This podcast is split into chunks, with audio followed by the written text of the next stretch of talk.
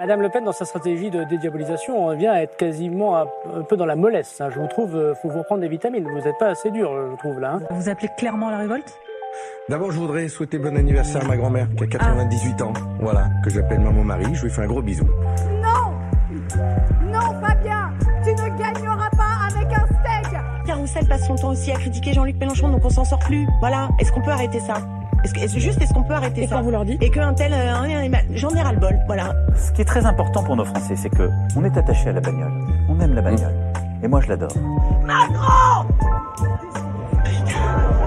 Explosion Vous sortez, mais vous m'avez insulté Personne n'a craqué Personne n'a craqué Ah ben c'est bien, Neil, super pour l'appareil photo, génial Non merci Il est foutu, c'est pas grave, hein je voudrais d'abord que vous vous calmiez, ce qui nous ferait plaisir. Mais attendez, vous avez vu comment vous traitez vos invités Oh, mais vous êtes une victime Cette femme a Ah un bah, boulard c'est immense et des une scientifiques victime. alors qu'elle. Vous faites, faites attention. Mais vous savez, en fait, c'est juste une question de préparation psychologique. Si on m'avait dit que cette émission était en effet réactionnaire et climato-sceptique, en fait, peut-être je serais pas venue, en fait. Les plus jeunes vont me dire Eh bien, on n'y est encore pas arrivé. C'est pas loin, hein. Faites mieux.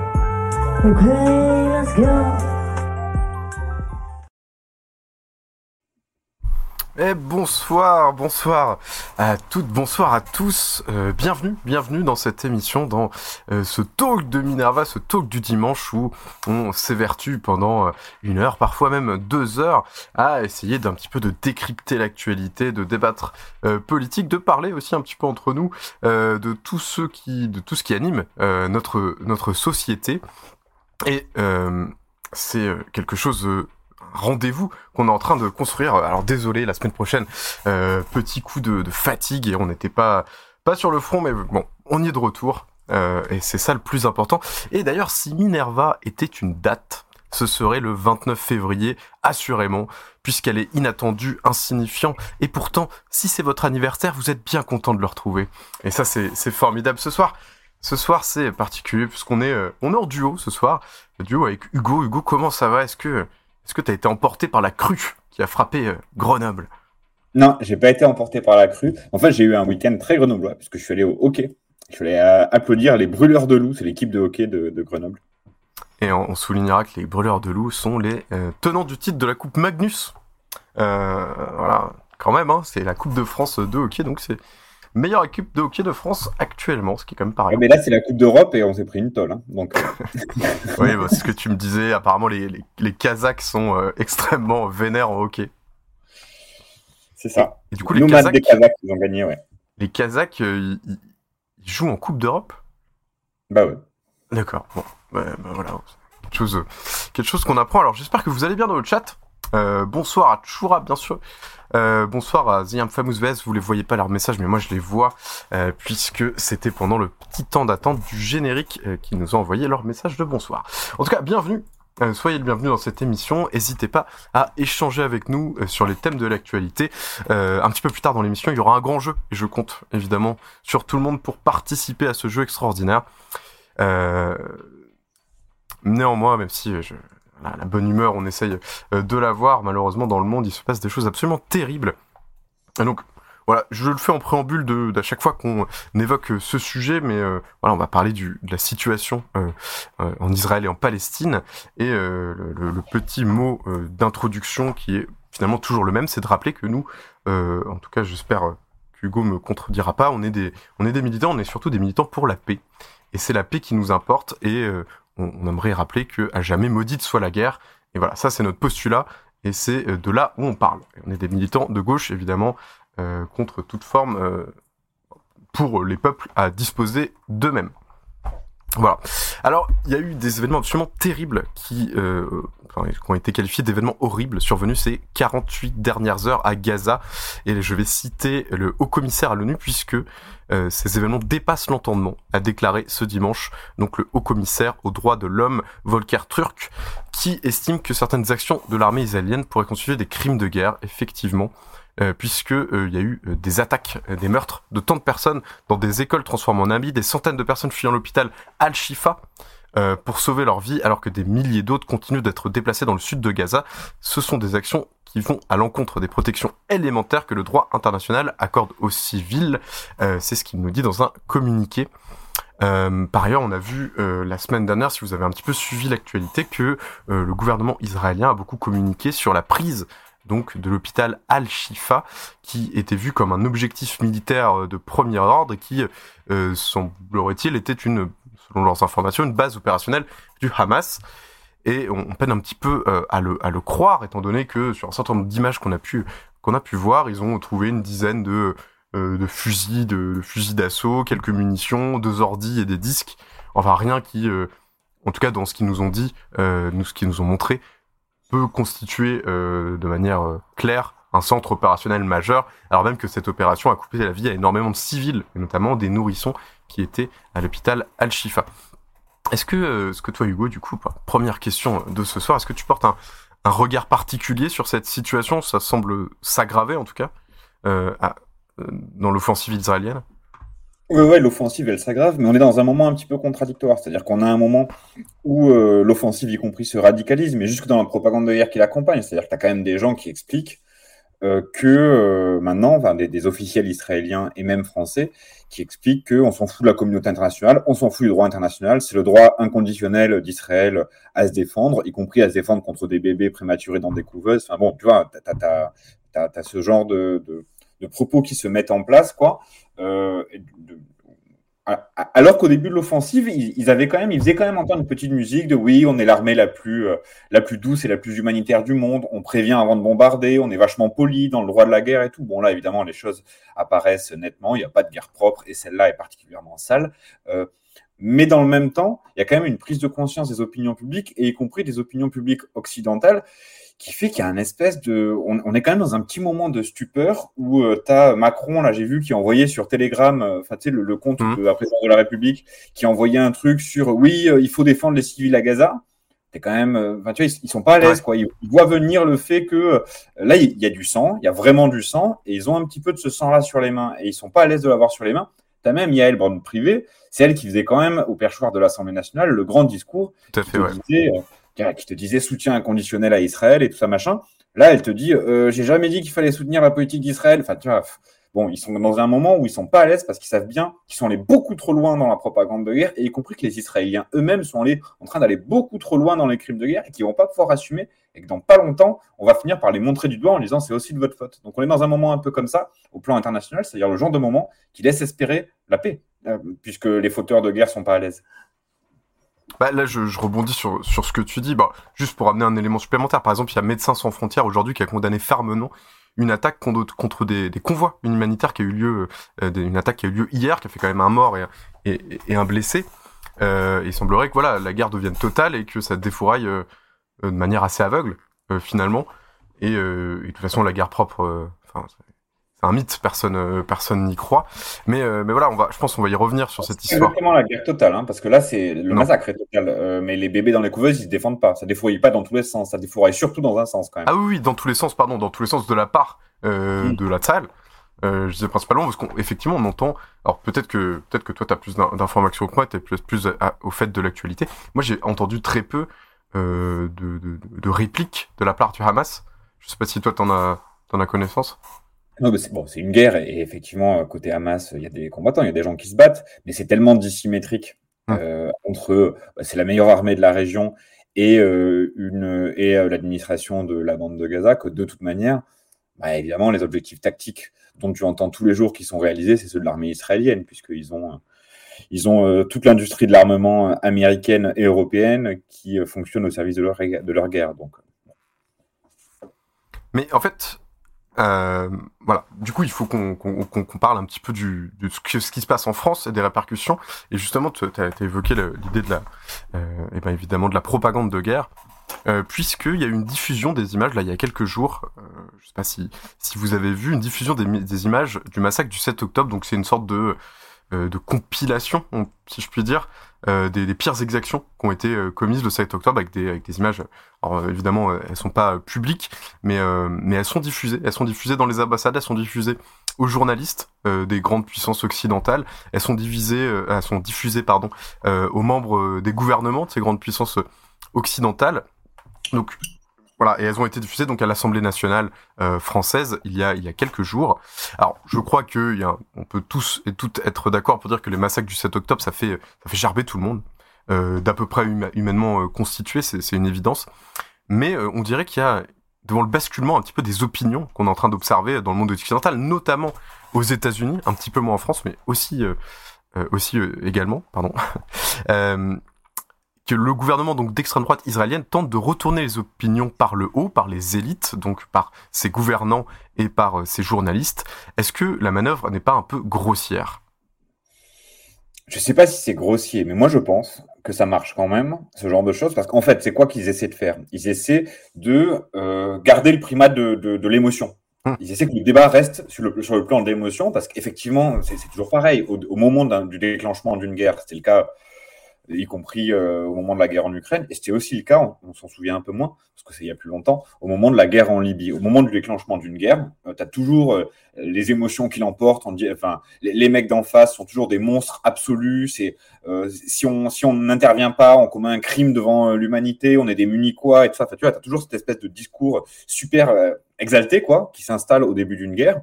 Et puis le problème, c'est qu'au bout de au bout d'une semaine, deux semaines, trois semaines, ah ben il y a des cercueils qui commencent à revenir. Ah ben il y a, il y a Mm. des euh, enfants qui se sont fait massacrer. Ah c'est pas si héroïque que ça finalement cette guerre. Bon, les gens commencent à réfléchir et à se dire. Euh, peut-être qu'on ne devrait pas aller là-bas, peut-être qu'on devrait, euh, enfin, tu vois, faire un pas en arrière, réfléchir, que la diplomatie reprenne ses droits, etc., etc. Et c'est ce genre de moment-là dans lequel on est, et c'est pour ça que tu as toute une série, oui, effectivement, tu as, toute une série de, de, de pouvoirs politiques et de, euh, de, d'actions diplomatiques pour remettre le débat sur le plan de l'émotion, pour que les journalistes, ben, ils aient installé dans la rétine des images de décapitation, des images de gens éventrés, euh, des images horribles de guerre. Mais en réalité, toute guerre euh, produit ce genre d'image. Tu vois, on, on- on- ces journalistes, on va essayer de leur mettre dans leur tête, en leur montrant les images, ces journalistes, ces députés et tout, on va essayer de leur mettre dans la tête que cette guerre-là est particulièrement horrible et que euh, du coup Israël a particulièrement le droit de massacrer la bande de Mm. Gaza. En fait, quelle que soit la guerre, il y a des corps. C'est ça la guerre. Il y a des corps déchiquetés, il y a des euh, familles euh, fracassées, il y a des enfants qui meurent, il y a des machins, etc., etc. Et du coup, ils essaient de jouer sur euh, comment dire sur la grande ivresse dans laquelle étaient les chancelleries occidentales pendant quelques semaines, là, où la guerre, c'était juste un jeu vidéo, c'était super abstrait, il n'y avait pas de mort, il n'y avait pas de, enfin, tu vois, il n'y avait pas de matérialité de la guerre, il n'y avait pas d'horreur vraiment de la guerre, c'était simplement l'Occident qui se défend contre l'Orient, bon, c'était un petit peu ça le discours. Oui. Et là, ils essaient de, ils essaient de remettre l'émotion de, mais si, si, regardez, la guerre, c'est des corps, etc., etc. Mais évidemment, il faut, euh, faut faire face à ça et il faut, faut essayer de dissiper le climat qu'ils essaient de, de faire régner parce que c'était infernal. Les deux premières semaines après le 7 octobre, c'était infernal. Tu pouvais pas dire un mot sans qu'on te dise Ah, mais alors, vous tolérez les massacres du Hamas, machin. Tu vois, il y avait quelque chose un peu du totalitaire de, euh, Ouais, de ouais. 1984 où il y a une, une parole sacrée qui se met en place. Et aller contre cette parole sacrée, bah, c'est être d'accord avec les barbares et, et les pires, euh, les pires sauvageries. Ouais. Et, et avec, en, en- ils essaient d'installer parmi les couches dirigeantes quoi, ce climat d'après lequel il y a des idées qui peuvent pas être dites. Et l'indulgence vis-à-vis de la guerre de, la bande de Gaza ne peut pas être dite parce que ça revient à la complaisance avec les images de bébés éventrés qui vont montrer. Enfin, tu vois, ils essaient de, de créer ce climat-là euh, parmi les couches dirigeantes du pays. Mais ce que je trouve intéressant, c'est euh, l'avoir fait par le haut. C'est ça que je trouve intéressant et à souligner, c'est que il semblerait, en tout cas, le cas des États-Unis est frappant. Euh, parce que c'est là où l'opinion publique s'est révélée le plus euh, opposée euh, au, soutien, notamment, euh, voilà, je sais pas si vous avez vu, mais les, franges de la population, les jeunes, un certain nombre de, des, Afro-Américains, etc. Parce que c'est très communautaire comme vote aux États-Unis, si j'ai bien suivi, euh, s'opposent euh, s'oppose à cette à cette idée un petit peu va-t-en-guerre qu'a pris les États-Unis en tant que position diplomatique. Et euh, il semblerait que ça fasse quand même bouger un petit peu euh, l'administration euh, américaine. Alors voilà, est-ce que c'est une bonne idée, enfin bonne idée de la part du gouvernement israélien bien sûr, de, faire cette espèce de propagande par le haut, alors qu'à d'habitude on est plus habitué à une propagande un peu plus un peu plus subtile ou en tout cas un peu plus totale qui touche toute la population. Je sais pas si tu as un regard là-dessus. Bah, d'abord, je, bah, je sais pas, tu vois, j'ai pas de réponse absolue au, au truc et tout ça, mais d'abord, je te rappelle quand même que Al-Qaïda ou Daesh, par exemple, quand ils commettaient des actes visant à terroriser la population, la première chose qu'ils faisaient, c'était diffuser largement des vidéos. Mm. Et du coup, je pense que l'état-major israélien se dit, c'est pas malin, euh, on est face à des mecs qui ont une stratégie de terreur, c'est pas malin de diffuser nous-mêmes les images. Ouais. Euh, c'est de, de, jouer l'agence de com, quoi, du Hamas. À mon avis, ils, ont ce, ils font ce calcul-là. Bon, cette, parenthèse-là Mm. passée. Euh, le cas des Américains, il est des États-Unis, il est vraiment intéressant. Hein. Moi, je, je comprends. Je, je vais être franc avec toi. Ça serait bien, y compris qu'on invite quelqu'un qui est un petit peu plus spécialiste et tout, parce que je comprends pas vraiment comment c'est noué l'opinion publique aux États-Unis. C'est un pays qui a toujours fait preuve d'un soutien mais inconditionnel à Israël. Prêt va en guerre en plus. Eh oui, oui, y compris jusque dans les, enfin tu vois, jusque dans les profondeurs de la population, quoi. Euh, c'était très compliqué, y compris il y a quelques années pour la gauche du Parti démocrate, d'a- d'a- d'avoir un positionnement simplement de défense des droits du peuple palestinien. Et aujourd'hui, ils l'ont. Alors qu'aujourd'hui, tu es, censé, vu qu'il y a la propagande de guerre et tout, tu es censé être dans un moment où c'est plus difficile. Mais précisément, dans ce moment-là, ils avancent. Alors, faut regarder, parce qu'en général, quand la politique des chancelleries rompt, c'est qu'en fait, toute la politique est en train de rompre. Et c'est vraiment intéressant que, que, que la ligne otanienne de bourrin, on défend nos alliés, machin et tout, elle ait du mal à s'installer aux États-Unis, d'autant qu'ils viennent de gagner une manche quand même, les États-Unis. Faut pas qu'on oublie, mais l'Ukraine, c'était il n'y a pas si longtemps, et c'est vraiment eux qui ont gagné la manche. C'est toujours en cours, hein, par ailleurs. Eh oui, oui, mais le, le, le, le moment tactique, quoi, il est quand même passé, et c'est vrai que bah, ils ont gagné le fait que Poutine gagne pas en un mois, quoi. C'était ça le match de l'Ukraine. Et sur la base de cette victoire, ça aurait du sens quand même, tu vois, que les Américains se disent ah, euh, on a on a su défendre la démocratie euh, côté ukrainien, on saura la défendre côté euh, Israël-Palestine, tu vois. Et, et ça prend pas. Donc ça, je, je me demande pourquoi. Après, Eh ben, c'est peut-être quelque chose à, à propos justement de ce que tu dis du narratif qui s'est imposé avec euh, l'Ukraine, euh, qui était finalement le gros qui mange le petit, la puissance euh, Ouais. un peu terrifiante du Nord étrange euh, qui rappelle l'URSS, etc. euh, qui est une dictature avec un type très cliché. Enfin, je suis désolé, mais euh, Poutine, il est quand même relativement cliché dans euh, dans le rôle du dictateur. En tout cas, dans le narratif, ça marche très bien. Je veux dire, c'est Mm. c'est assez, assez parfait. Et finalement, quand euh, il y a eu euh, l'attaque d'Israël, bah, en fait, on se retrouve finalement dans la même situation, un peu du David contre Goliath, euh, pour prendre un truc un peu biblique justement, euh, du petit qui attaque le gros, de celui qui se défend avec peu. Et finalement, ça fait un peu ce, ce parallèle-là entre l'Ukraine et la Russie, et Israël et, et la Palestine. Il y a peut-être quelque chose qui se joue. Ouais, non, mais je pense que tu as raison. Je, vois en fait, il y a une propagande de guerre qui a dû se réaligner très vite, en quelques semaines, quoi. Et c'était je- inverser complètement les arguments en quelques semaines. Et c'est pas facile de, de faire ça, quoi. De, de, de- tes- tous tes chroniqueurs, tous tes mecs à qui tu fais dire oui, euh, c'est c'est l'agressé, machin et tout ça. Bah, là, du coup, le droit international et tout. Bon, là, tu es obligé de leur faire dire non, non, mais le droit international passe, en- passe après la loi du talion. Ils sont obligés de changer complètement de discours. Et c'est vrai que tu passes un peu pour un con et que tu es moins convaincant. Je pense aussi que les peuples en ont marre hein, et sont, et sont très inquiets. Ils sont plus intelligents que, leur- que leurs dirigeants, quoi. Et voient bien que la, la- la- la politique du conflit systématique, de la guerre systématique qui monte en pression comme ça, ça nous amène à des trucs super inquiétants à moyen terme. Je pense que les gens sont inquiets, le sont réellement. Et du coup, euh, bah, ça, se re- ça se reflète, quoi, chez leurs représentants. Et euh, en l'occurrence, euh, l'aile gauche euh, du Parti démocrate. Euh, je pense aussi que euh, le, le- le- le ton euh, guerre de civilisation sur lequel a eu lieu cette guerre, Mmh. euh, le ton, en gros, c'est une guerre de l'Occident contre le monde, contre, de, de l'Occident judéo-chrétien contre le monde arabe. Bah, du coup, les gens qui se sentent solidaires du monde arabe, ça leur fait un petit peu bizarre quand on leur explique que c'est eux le problème et qu'il faut leur faire la guerre. Donc, tu as ça aussi, tu as le, le- poids des immigrations, le poids des diasporas, qui, qui, qui fait que la solidarité s'installe plus facilement que dans d'autres contextes. notamment aux États-Unis, notamment euh, aussi en Angleterre, qui a une, quand même une, une pratique multiculturaliste très importante. Ça, ça, ça a du mal à prendre, à mon avis, euh, dans ces pays-là. Mais, mais même en France, hein. enfin, tu es quand même un pays qui a des liens de. les, gens, quoi, ont entre eux des liens de solidarité immenses entre des gens qui, qui viennent assez récemment d'Afrique du Nord et des gens qui viennent, je sais pas moi, d'Espagne, de- d'Italie. Enfin, tu vois, tu as, quand même un, un, un- ouais, un, mélange de population dans ces pays-là qui rend assez difficile le fait d'expliquer que les uns sont des sauvages et les autres sont civilisés, alors qu'en fait, on vit dans les mêmes immeubles, on va au même supermarché, on va aux mêmes écoles. Enfin, tu vois, on vit ensemble, en fait. Ouais, bien sûr. Ça marche pas trop, ce narratif de, de guerre de civilisation. Enfin, ça marche euh, sur une fraction de la population, mais ça marche pas à 100%, et, et d'autant moins dans les lieux d'échange, dans les lieux où ça se mélange, les grandes villes, etc. etc. Ça, mais après, C'est une micro-parenthèse, mais c'est ce qu'on s'était dit dans une émission euh, où on s'était dit qu'on avait presque plus en rapport avec, alors je prends un truc un petit peu au hasard, mais euh, notamment avec les émeutes. Euh, Enfin, pas tout à fait au hasard, mais avec les émeutes qu'il y avait eu, on avait dit qu'on avait quand même beaucoup plus en, en lien, en rapport, en, en termes humains avec les personnes qui étaient révoltées à ce moment-là que avec euh, que avec les bourgeois euh, euh, les, et les ultra riches de Paris. Voilà, on avait beaucoup plus en rapport avec eux que finalement avec notre classe dirigeante. On était bien plus proche dans nos pratiques, dans notre vie quotidienne. Dans... C'est des personnes qu'on connaît, qu'on croise. Enfin, ça. C'est ça, ouais. Il faut, il faut vraiment le comprendre au sens très moléculaire du terme. Bon, je parle pas de grandes théories politiques, ah, on vote pareil ou je sais pas quoi. Simplement, les gens vivent ensemble, vraiment. Ils, ils partagent les mêmes lieux, les mêmes préoccupations et regardent les mêmes émissions de télé.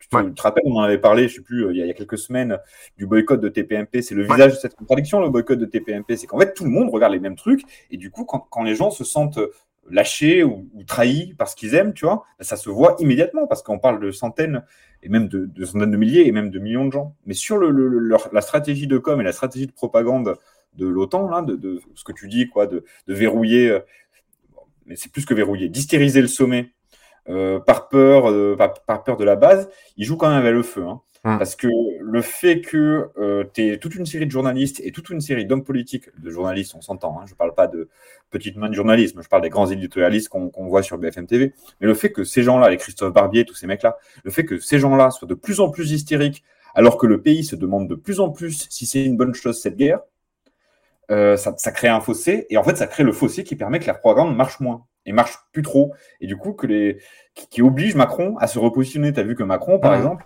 il n'a pas pu aller à la manif, il n'a pas pu, il n'a pas voulu aller à la manif de Brand Privé et Larcher en se disant, oula, les gens commencent quand même, à un moment, très bien. Vas-y, vas-y. Mais, les, les, gens commencent quand même à se détacher du, du narratif de l'OTAN, donc je ne vais pas me mouiller avec les, les, les, prises de position les plus atlantistes et les plus militaristes. Donc tu es quand même dans un moment comme ça où il y a une hésitation, et ça, ça tient vraiment à l'entre-soi euh, qu'ils ont fait régner parmi, oui, parmi euh, bah, au sein du Parlement, euh, dans les euh, rédactions de, de, des journaux télé, où tu as vraiment des petits groupes de personnes, on, parle de dizaines de gens, c'est ça, c'est plusieurs dizaines de gens, une, une rédac TV, qui sont exposés de manière euh, euh qui, font l'objet d'un matraquage sur les mêmes idées, du coup qui ont l'impression que c'est les seules idées qui existent et qui se rendent plus du tout compte qu'en fait le pays est pas du tout sur ces bases-là, et pas du tout en train de les suivre et qu'ils ont l'air de grands malades quoi. Ils ont l'air dingues quoi. Ouais. Mais oui, il y a, un je suis d'accord avec cette idée de basculement avec la base. On, l'avait un petit peu commenté hein, ces derniers temps. il y a un truc, je voulais t'en parler, mais qui est très bizarre. J'aimerais avoir ton opinion là-dessus. Je sais pas si c'est une vraie. Euh, Peut-être les gens dans le chat, vous pourrez euh, m'éclairer un petit peu là-dessus. Je sais pas si c'est une vraie tendance de fond, mais très étrange. Apparemment, il y a une tendance sur TikTok des Américains qui euh, se filment en disant que ils ont eu leur tête euh, qui a explosé, mind blowing comme ils disent, après avoir lu euh, la lettre la lettre aux Américains qui avait qui, a un truc de justification euh, de l'attentat du 11 septembre par Ben Laden. très étrange et il semblerait que ce soit un peu redécouvert aux États-Unis et que, alors je pense pas que ce soit un phénomène de fond, hein, mais euh, ça, ça, a un petit peu discuté de ça sur les réseaux sociaux ces derniers temps. Euh, en France, on s'étonnait un peu de ça parce que c'est quand même très bizarre. et où finalement, ils disaient ouais, c'est incroyable de lire ça. Oh, je me rends compte que mon pays, euh, c'est vraiment des salauds qui qui finalement ont, planté les graines de la misère et de la haine un peu partout dans le monde et qu'on est en train de récolter ça, y compris avec le conflit en Israël, etc., etc. Ils faisaient des liens très bizarres. Et voilà, je sais pas ce que vous en pensez dans le chat, je sais pas ce que t'en penses, Hugo, mais c'est très étrange, une sorte de redécouverte que, alors pourquoi ça passe par cette lettre de Ben Laden, qui est quand même pas un type très sympa, euh, parce qu'il y a plein de textes qui le disent, hein, il n'y a pas que évidemment Ben Laden. Et voilà, donc je, je sais pas si ça te fait un petit peu réagir. Ou... Ouais, mais tu vois, enfin, je, je, moi j'ai pas vu passer, hein, donc je te crois sur parole et tout. Je suis, je suis pas sur TikTok. On n'est pas exactement de la même génération. Donc je suis pas sur TikTok. Ouais.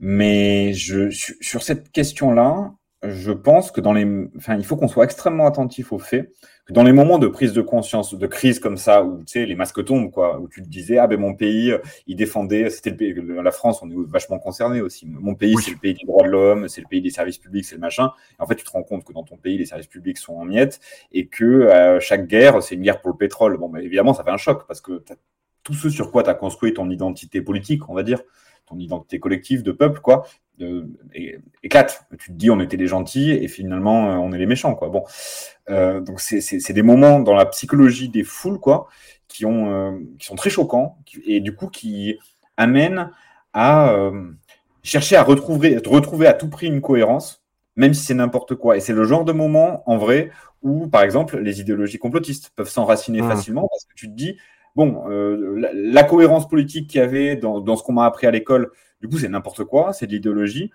Et du coup, tu vas voir à côté, le type te dit oui, mais c'est parce qu'en fait, il y a une poignée de types qui t'ont menti, etc. Enfin, tu vois, tu choisis l'explication la plus simple. Et ce genre de truc où euh, tu vois, euh, comment dire, où tu vois euh, rejaillir un texte d'il y a 15 ans et qui avait déjà tout prévu, et etc. C'est vachement sous ces formes-là, quand même, que les gens tombent facilement dans le, dans le, dans le complotisme, parce qu'y compris le complotisme, ça a un avantage qui est merveilleux c'est super le complotisme parce que, en fait, euh, s'il y a un complot qui a été fait par 15 personnes pour manipuler 60 millions de personnes, les, les 60 millions, elles peuvent dire qu'elles disent pour rien. Donc c'est super confortable. c'est confortable. Ah ouais, tu peux te dire non non, il y avait euh, je sais pas moi, il y avait Pascal Pro qui s'est calé avec Macron, euh, qui s'est calé avec je sais pas qui, avec Rudel Krief, et voilà c'est pour ça qu'on est dans cette situation pour nous cacher le document de Ben Laden ou nous cacher le machin, le truc. Je rappelle quand même que la dernière grosse crise politique qu'on a qu'on a, enfin une grosse crise politique qu'on a traversé la France c'était sous le mandat Hollande, quoi, avec le, la gauche qui s'effondre d'un seul coup, les types qui trahissent en bloc et tout ça. Et cette période-là, je, celles et ceux qui l'ont vécu s'en souviennent peut-être, a vu la prolifération mais maximale des idées complotistes de Soral. Donc les moments comme ça. Ouais, bah, euh, ouais. En fait, il y a une fameuse pièce dans le chat qui nous dit exactement ça. Euh, alors du coup, euh, effectivement, surtout que bon, si on cherche une critique pertinente de l'impérialisme, il y a mieux que Ben Laden. Euh, oui, c'est ce que je disais tout à l'heure, c'est là où c'est très étonnant. Et surtout, Eddie, euh, en lien avec ce que dit Hugo, j'ai un peu revu sur Twitter et je l'ai vu aussi repasser des vidéos de Soral, alors que ça avait plutôt disparu. Alors ça reste un petit peu marginal, mais c'est à noter. Et effectivement, j'ai remarqué aussi que Alain Soral revenait un petit peu en grâce. Il se fait inviter par d'autres gens de la sphère fascisto-complotiste. Et oui, ça correspond exactement à ce que tu disais. Mais pardon, je t'ai un peu, un peu coupé. Non, mais bref, le, message là-dessus, c'est qu'à mon avis, c'est important. Les moments où le monde est difficile à comprendre, c'est ces moments-là. C'est les moments mm. de crise. Et dans ces moments-là, c'est très important de, de, de faire l'effort constant, quoi, de proposer une compréhension rationaliste du monde, une compréhension rationnelle, euh, donc rationaliste. Et je pense que de ce point de vue-là, les, les, idées du marxisme sont super importantes. Parce que euh, tu vois, ça, ça, te permet de dire non, non, mais il n'y a pas un complot, euh, je sais pas quoi, machin. Euh, regarde ce que regarde ce que disent les, regarde, ce que disent les gens, regarde les intérêts qui sont en jeu. Il n'y a vraiment pas besoin de complot. Sarko, il le disait depuis 15 euh, ans, depuis 20 ans, qu'il fallait euh, aller euh, installer la démocratie à coup de bombe. Enfin, tu vois, genre, essayer de ramener un petit peu le, les débats à leur substrat matériel et à leur explication compréhensible. Parce que sans ça, tu te retrouves forcément dans les explications magiques mmh. qu'on voit se développer aujourd'hui. Donc, je pense qu'on est dans le genre de moment où euh, la diffusion du marxisme, c'est un enjeu pas seulement pour faire la révolution, mais un enjeu de, salut public, quoi, entre guillemets, pour euh, empêcher les gens de sombrer dans les explications, euh, enfin, je sais pas, ouais, même magiques, fétichistes de la politique, qui finissent toujours dans le complotisme, quoi. Bah, surtout que les gros capitalistes n'ont pas vraiment besoin de, de complot. Hein. Les vrais gros capitalistes, par exemple Elon Musk, assument complètement vouloir créer ah des robots millionnaires immortels sur Mars. Hein. Je veux dire, c'est totalement assumé. Oui, mais tu vois, là, tu, là, c'est un peu de la SF, mais genre, le, bah, pouvoir des capitalistes en France, il, il, a, il a même pas besoin de ça. Le pouvoir des capitalistes en France, il est écrit dans la Constitution. La Constitution protège le droit à la propriété privée des moyens de production. Et euh, tu as un Macron qui dit non, non, nous, on fait la politique pour faire venir des investisseurs, et du coup, on fait la politique favorable aux investisseurs. Les investisseurs, c'est pas compliqué de traduire. Oui, c'est les détenteurs de capitaux. Donc c'est les capitalistes. Tu vois, enfin genre, c'est mmh. tout est très explicite. Il y a vraiment pas, il y a pas de complot et c'est pas caché. Le fait qu'en France, c'est les milliardaires qui dirigent. C'est même, euh, même assez assumé. Euh, ah oui, euh, je voulais revenir parce qu'on était au début on discutait de ça, mais on a un petit peu dérivé. Donc la diffusion des images, au Parlement français. Et donc on, l'a un petit peu évoqué, mais je voulais revenir là-dessus. alors notamment, on va le citer, c'est Usul dans, dans, une vidéo qui est sortie, il nous explique assez bien que le gouvernement finalement israélien faisait une course contre la montre diplomatique contre les opinions publiques euh, occidentales, globalement. Avec le narratif du terrorisme, qui est quelque chose qui nous touche, puisqu'on l'a, on l'a malheureusement vécu dans, nombre de pays occidentaux. Mais finalement, cette espèce de course contre la montre pour justifier de leur opération militaire, moi, ce qui m'interroge, c'est finalement, c'est pourquoi? C'est pourquoi faire? C'est quoi le projet? Pourquoi est-ce qu'ils veulent gagner du temps? Ils veulent euh, détruire, raser complètement Gaza? C'est difficile de, de cerner le vrai objectif parce que euh, la destruction du Hamas, euh, il semblerait que la plupart des têtes dirigeantes soient, soient planquées euh, dans, dans des pays du Golfe. Alors, je ne sais pas si toi, tu as une analyse. Est-ce que, finalement, c'est quoi leur projet militaire à Israël? On, peine à détruire le Hamas, me paraît. je sais pas, me paraît pas tout à fait réel. Non, évidemment. moi, j'ai juste. avant de répondre à ta question, juste pour euh, conclure le propos euh, précédent, Mhm. euh, parce que je me rends compte que j'ai été relativement implicite dans la conclusion, donc je, juste pour que, pour que le message passe, je pense qu'on est dans le genre de moment où il est extrêmement important de dire qu'il n'y a pas de complot juif, mais il y a un pouvoir capitaliste, et qu'il n'y a pas de complot juif, et que tout les, le bullshit antisémite qui va pouvoir, euh, bah, qui va proliférer dans la période de crise dans laquelle on est, et dans la période de conflit international, etc., etc., il faut être extrêmement ferme à le, à le combattre et à expliquer qu'il n'y a pas de division euh, ethnique ou religieuse à avoir entre les peuples, mais qu'il y a des divisions de classe à avoir au sein de chaque pays. Notre ennemi principal est dans chaque pays et c'est pas le pays voisin. Euh, donc notre ennemi principal n'est pas Israël, notre ennemi principal n'est pas la Palestine, notre ennemi principal n'est pas l'Allemagne, c'est pas les États-Unis. Par contre, en Israël, aux États-Unis ou euh, en Espagne ou en Allemagne ou en France, il y a des capitalistes qui mènent le monde à la déroute et c'est eux qu'il faut dénoncer vivement. Enfin voilà, je voulais juste. Je m'associe complètement euh, à ça, et finalement, l'ennemi intérieur, on le connaît tous, il s'appelle Bernard Arnault.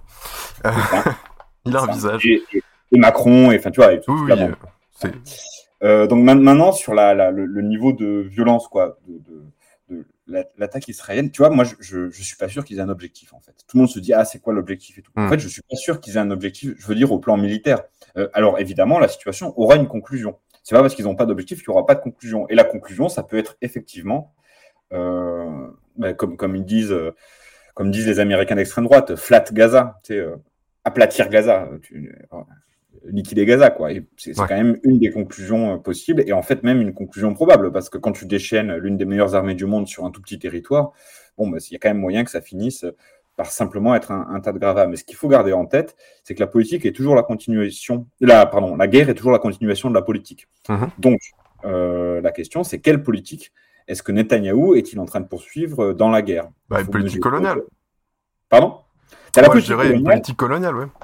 mais là, son, son raisonnement, c'est pas de dire je veux implanter des colonies à Gaza. C'est pas ça qu'il est en train d'essayer de faire. Parce qu'y compris l'attaque du 7 octobre a pu avoir lieu précisément parce qu'il avait déplacé les soldats, euh, parce qu'il avait déplacé euh, l'armée euh, pour protéger les colons en Cisjordanie. Ce qui veut bien dire qu'il faisait pas de Gaza un objectif colonial central.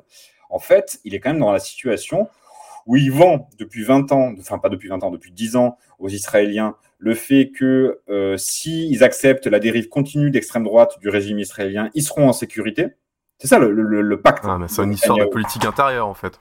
Bah ouais. Et du coup, là, il se retrouve avec euh, bah, euh, l'Is- l'Israélien, il leur a imposé une évolution d'extrême droite de leur régime. Et en fait, ils étaient même pas en sécurité. Et ils l'ont découvert amèrement le 7 octobre. Donc lui, il a clairement quelque chose à prouver. Et il a approuvé le fait, bah oui, qu'il peut euh, déchaîner les feux de l'enfer sur, euh, euh, sur Gaza. Lui, dit sur le Hamas, mais en fait, c'est sur Gaza. C'est Gaza qui bombarde, c'est pas le Hamas. Ça n'existe pas.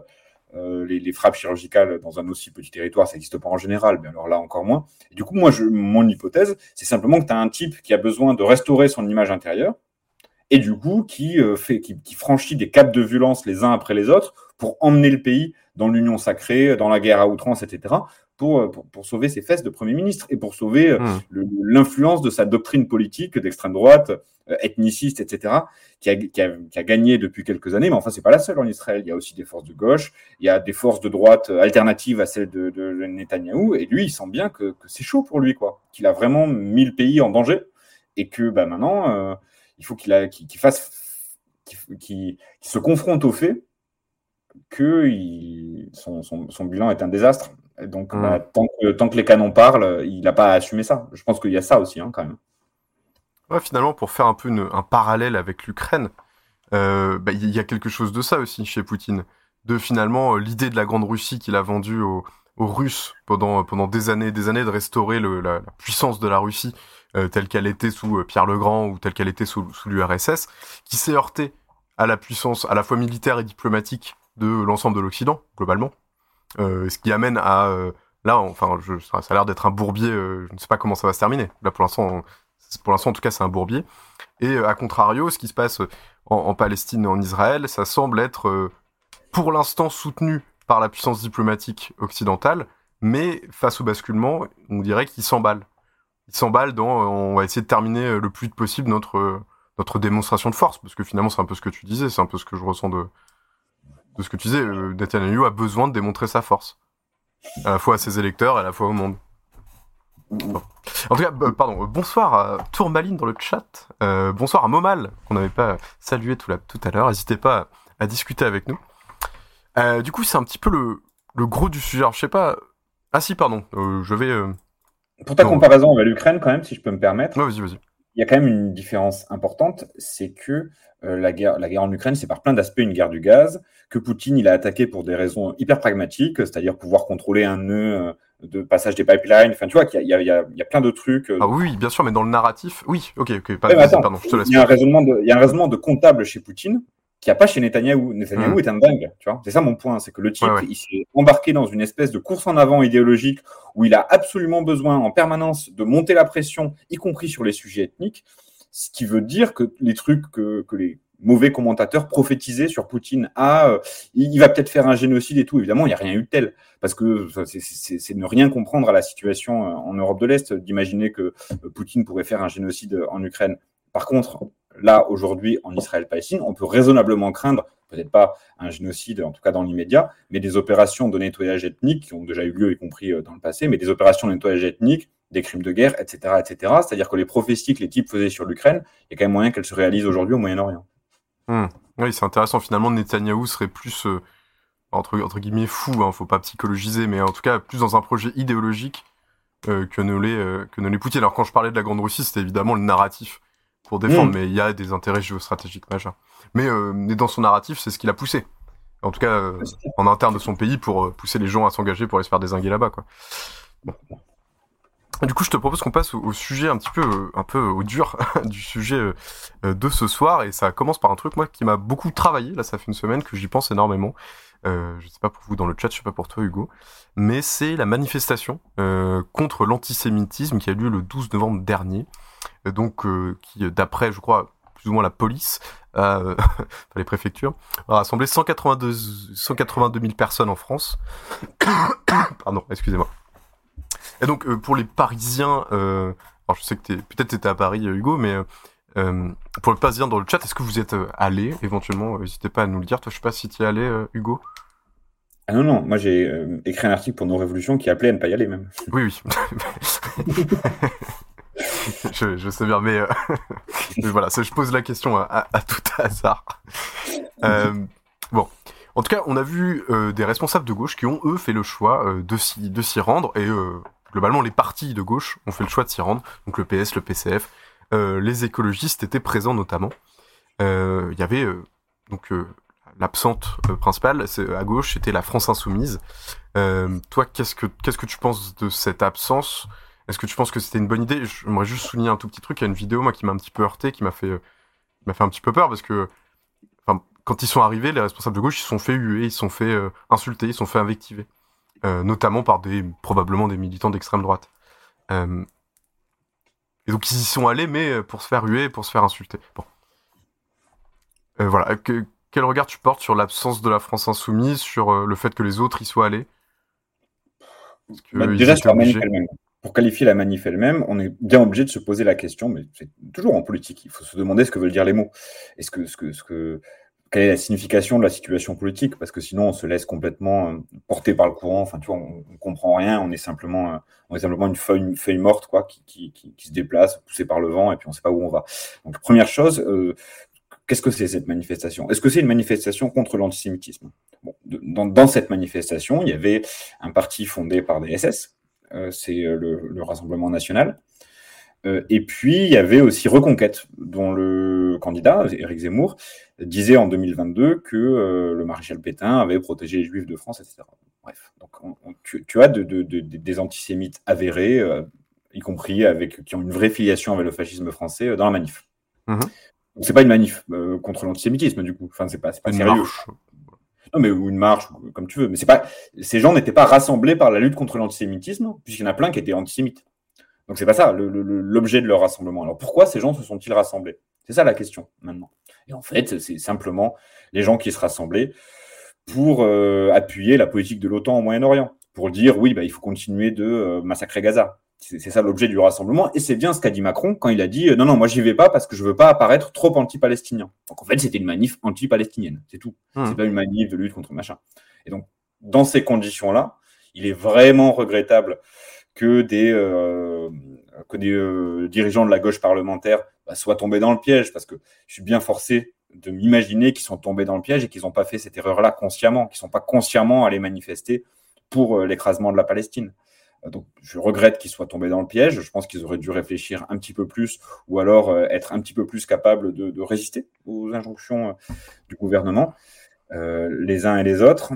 Euh, et puis, bon, mais dans ces conditions-là, c'est assez naturel aussi qu'ils se soient fait huer par les militants d'extrême droite euh, qui étaient sur place, puisque les types débarquent en disant non, non, nous, euh, nous en fait, on soutient les, les, les Palestiniens. Bah, ils débarquent en disant ça à une manif dont le, le, le propos fondamental, c'est d'appeler à écrabouiller euh, les Palestiniens. Et ce point-là, enfin, c'est assez facile à vérifier. Personne l'a fait, à part Politis, et je salue un, leur boulot de journaliste. Politis a rappelé le fait que cette manif a été organisée sur la base d'une tribune commune publiée par Larcher, euh, Gérard Larcher, donc euh, Mmh. qui dirige le Sénat, et Brand Pivet qui dirige l'Assemblée nationale. Et une, une tribune qui ouais, qui est parfaitement limpide sur son contenu et sur le fait qu'en fait, l'antisémitisme dans cette marche est largement instrumentalisé pour servir l'agenda géopolitique, euh, l'agenda géopolitique au Moyen-Orient. Je, rajoute un tout petit truc, euh, un argument sur euh, la grande hypocrisie quoi qu'il a derrière ce qu'il y a derrière ce genre de, de- d'initiative, c'est que on voit partout circuler sur les plateaux télé, je veux dire sur CNews et tout ça, on voit les types dire oui. En fait, euh, la défense du peuple palestinien mène à l'antisémitisme, parce qu'en fait, aujourd'hui, euh, l'antisémitisme est euh, principalement arabe. Et c'est quand même inc- incroyable, je trouve, qu'à Paris, c'est-à-dire à Paris, quoi, où a paradé Adolf Hitler après avoir gagné la drôle de guerre, à Paris ou à Berlin, on vienne expliquer aux Arabes que c'est eux les fauteurs de l'antisémitisme, alors que putain, le- le- l'extermination des Juifs, l'affaire Dreyfus, le- l'étoile jaune, c'est quand même ni à Marrakech, euh, ni, euh, ni à Jérusalem hein, que ça a eu lieu. Euh, on a quand même des responsabilités historiques des États impliqués à rappeler en disant non, non, euh, vous êtes en train de tout mélanger en parlant d'antisémitisme pour parler du, du conflit israélo-palestinien. Le conflit israélo-palestinien est un conflit colonial euh, de, de- de colons européens qui viennent coloniser euh, une population arabe qui n'a vraiment pas grand-chose à voir avec, euh, qui n'a vraiment pas grand-chose à voir avec l'instrumentalisation de l'antisémitisme qu'ils essaient de faire vivre. Et effectivement, heureusement, grâce à la, notamment à l'initiative de la CGT, mais aussi du MRAP, je vois que, que Choura euh, le dit dans le chat, Absolument. on avait, on, on avait une, celles et ceux qui voulaient véritablement manifester euh, contre l'antisémitisme pouvaient le faire, puisqu'on avait le, le, le- la, la commémoration euh, du génocide qui avait eu lieu le jeudi euh, juste avant, euh, au, qui avait eu lieu le jeudi juste avant et qui a permis à celles et ceux qui voulaient lutter contre l'antisémitisme et contre toutes les formes de racisme de le faire sans avoir à défiler aux côtés de l'extrême droite et des descendants des SS, ce qui me semble important quand on prétend lutter contre l'antisémitisme. Il y a par ailleurs eu des rassemblements un peu partout en France. Euh, Hier, notamment, il y en avait un à Grenoble, par exemple. Euh, il y a eu euh, également des rassemblements la veille. Enfin bref, plein de gens ont essayé de résister un petit peu à cette espèce de doxa qui s'imposait. Et j'aimerais réagir et souligner quelque chose que tu as dit, que euh, il y, a, un peu un certain nombre de, de- de- d'influenceurs euh, médiatiques, notamment Pascal Pro, hein, il, faut, il faut le nommer, euh, qui, euh, qui effectivement essayent de tendre vers l'idée que finalement l'antisémitisme serait, euh, euh, serait quelque chose qui serait diffusé plutôt par les Arabes, euh, ce qui est absolument faux, puisque toutes les statistiques de police, etc., le montrent. C'est vraiment un vrai mensonge, quelque chose qui est faux. Euh, y compris, il y avait eu un- une émission de télé, vous savez, euh, que c'est complément d'enquête, mais je suis pas sûr, vous, vous y verrez vérifier, vous me corrigerez dans le chat, euh, qui avait fait une espèce d'expérience sociale un petit peu bizarre, faut, faut bien le dire, où quelqu'un se baladait en kippa, euh, et il voyait s'il se faisait agresser dans, les, quartiers populaires français.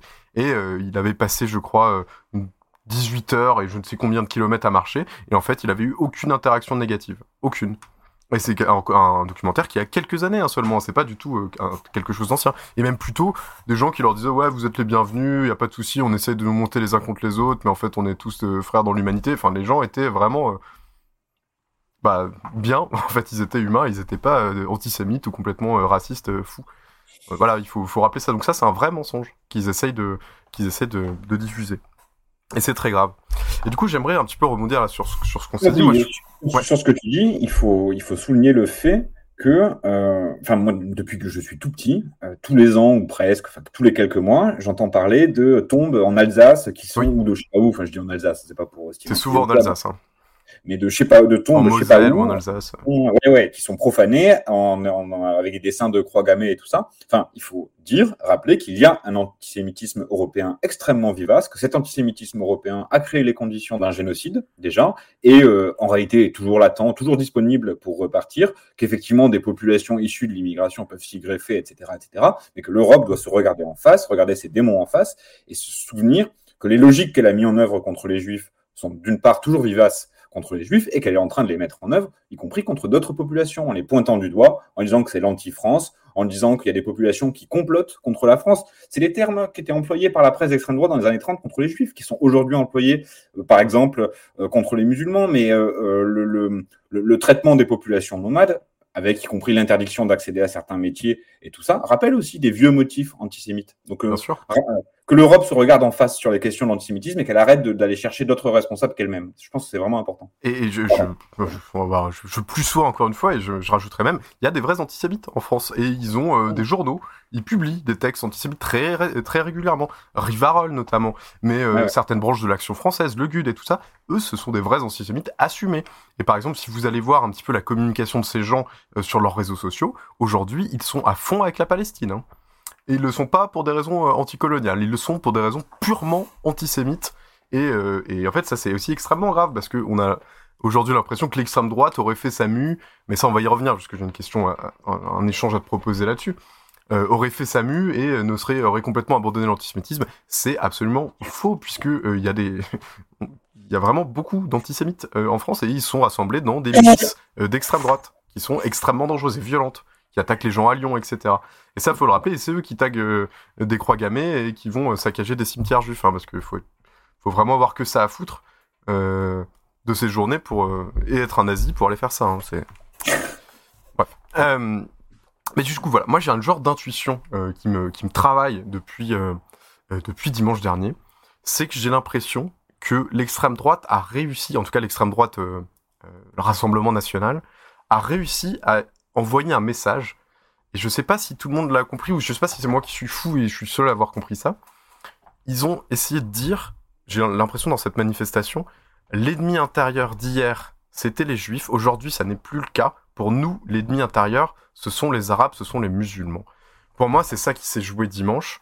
Ils ont voulu faire ce basculement-là et dire au pays entier, euh, et notamment par exemple à la communauté juive, vous n'êtes plus nos ennemis, nos vrais ennemis, c'est les Arabes. Voilà, c'est assumé. Et j'ai vraiment la sensation que c'est le message qu'ils ont, euh, qu'ils ont voulu, euh, voulu envoyer. Alors, je sais pas, ce- je sais pas ce que t'en penses, je sais pas si t'as la même lecture que moi. T'as raison, mais deux remarques. Euh, D'une part, ça s'est pas joué là. Euh, C'était déjà le sujet du, Oui. du désaccord entre, entre Marine et Jean-Marie. C'est c'est ça le, le- le sujet de la dédiabolisation du, du Rassemblement national, c'est de quitter les thèmes historiques de l'extrême droite nazie pour, euh, en gros, revitaliser l'extrême droite sur les bases d'aujourd'hui avec le grand remplacement et la grande peur, euh, le, grand remplacement, le, la préférence nationale et la grande peur euh, ethnique de l'idée d'après laquelle la culture judéo-chrétienne, quoi, serait remplacée par la, les, ou la culture orientale. Bon. C'est le la stratégie principale, le véhicule de Marine Le Pen, mais y compris de Zemmour, hein, c'est celui-là.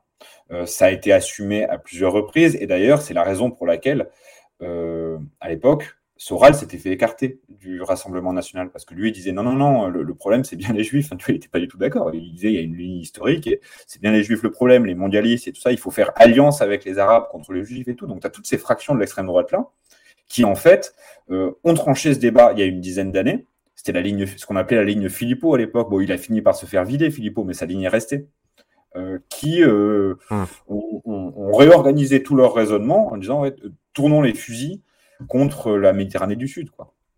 Et y compris Darmanin lui-même, euh, c'est sa ligne. Euh, je ne sais pas si tu te souviens, il y avait eu une mini polémique il n'y a pas longtemps parce que il avait sorti euh, un bouquin où il disait en fait la manière dont Napoléon Bonaparte a traité les Juifs, maintenant il faut traiter les Arabes comme ça, en disant un statut euh, spécial qui leur a garanti à la fois la protection, mais à la fois qui leur donne des devoirs spéciaux parce qu'ils ont des comportements qui vont pas. Enfin bref, euh, je, je- je- je résume à la hache euh, le Mm. propos. C'est-à-dire qu'en fait c'est toute la bourgeoisie qui a appris à raisonner comme ça et qui a appris à se dire bon, bon, bon, en fait, il y a plein de trucs, c'est des vieilleries idéologiques, il faut s'en débarrasser. Aujourd'hui, on a une, ils disent pas race, on dit plus race, ça se fait plus, mais on a une culture qui pose problème en France qui ne, qui ne se qui ne se dilue pas dans la République. Et du coup, il faut qu'on réfléchisse à la manière dont on peut bah, les, les, les, les, vieilles, les vieux mécanismes, soit coloniaux, soit antisémites, etc., les tourner contre cette, ce nouvel ennemi de l'intérieur. Mais j'insiste sur le fait que cette, euh, ça n'est pas nouveau de la part du Rassemblement national, c'est de la part du centre droit que c'est nouveau, c'est-à-dire de la part de la Macronie.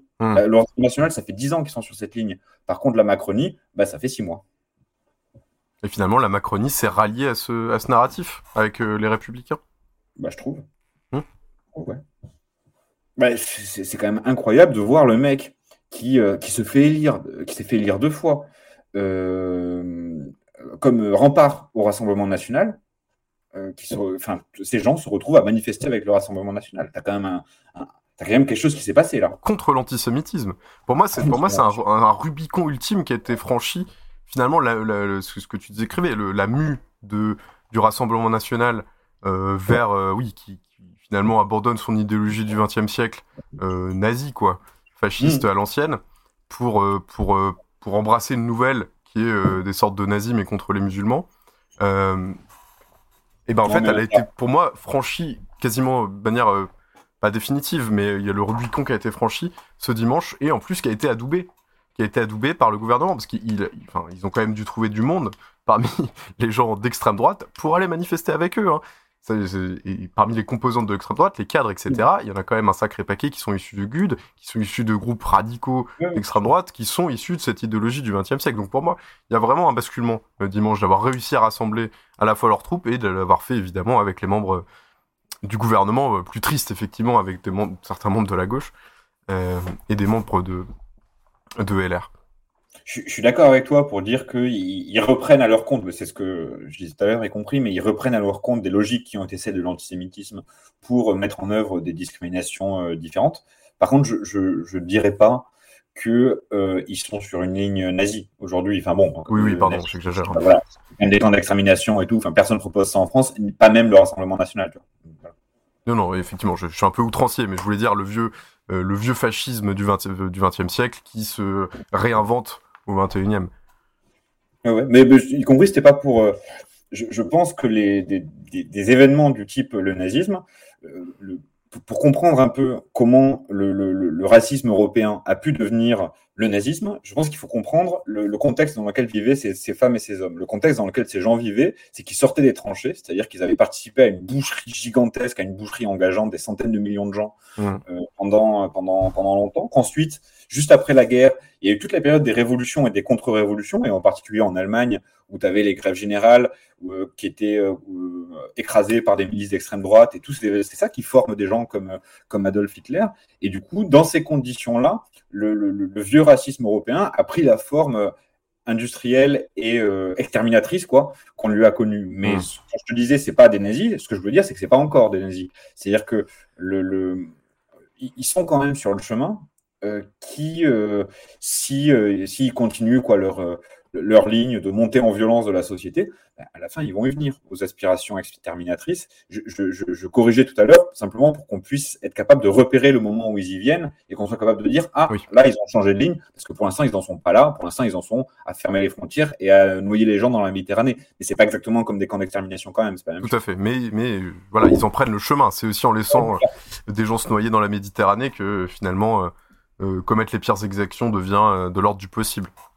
C'est un, chemin, de toute façon, euh, euh, l'extrême et notamment euh, le côté bah, déshumanisant d'une partie de la population.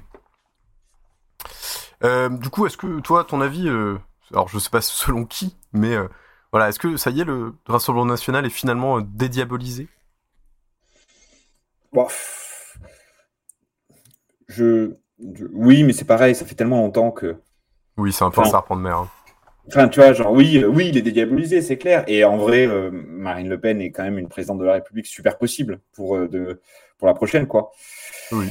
Pour 2027. Donc, oui, oui, c'est sûr qu'il est très largement dédiabolisé, mais je, pense que ce qu'il faut qu'on mesure, ça, dédiaboliser, en réalité, c'est la stratégie de la Macronie depuis le départ, c'est-à-dire de créer les conditions pour que ce soit pas trop compliqué de voter Rassemblement national, de manière à pouvoir, eux, apparaître comme, euh, enfin, tu vois, c'est face à l'extrême droite, évidemment, tu as l'air un peu de gauche, quoi. Donc, euh, tu joues par contraste de ça pour pouvoir euh, te, présenter comme rempart face au, Rassemblement national. Mais ce qu'on a vu dans la, dans, la toute dernière période, c'est de nature un petit peu différente. C'est-à-dire qu'ils se contentent plus d'instrumentaliser le Rassemblement national pour bloquer le débat politique. Quoi. Ça, c'est ce qu'ils faisaient au début. Maintenant, ils l'ont vraiment rallié sur le fond.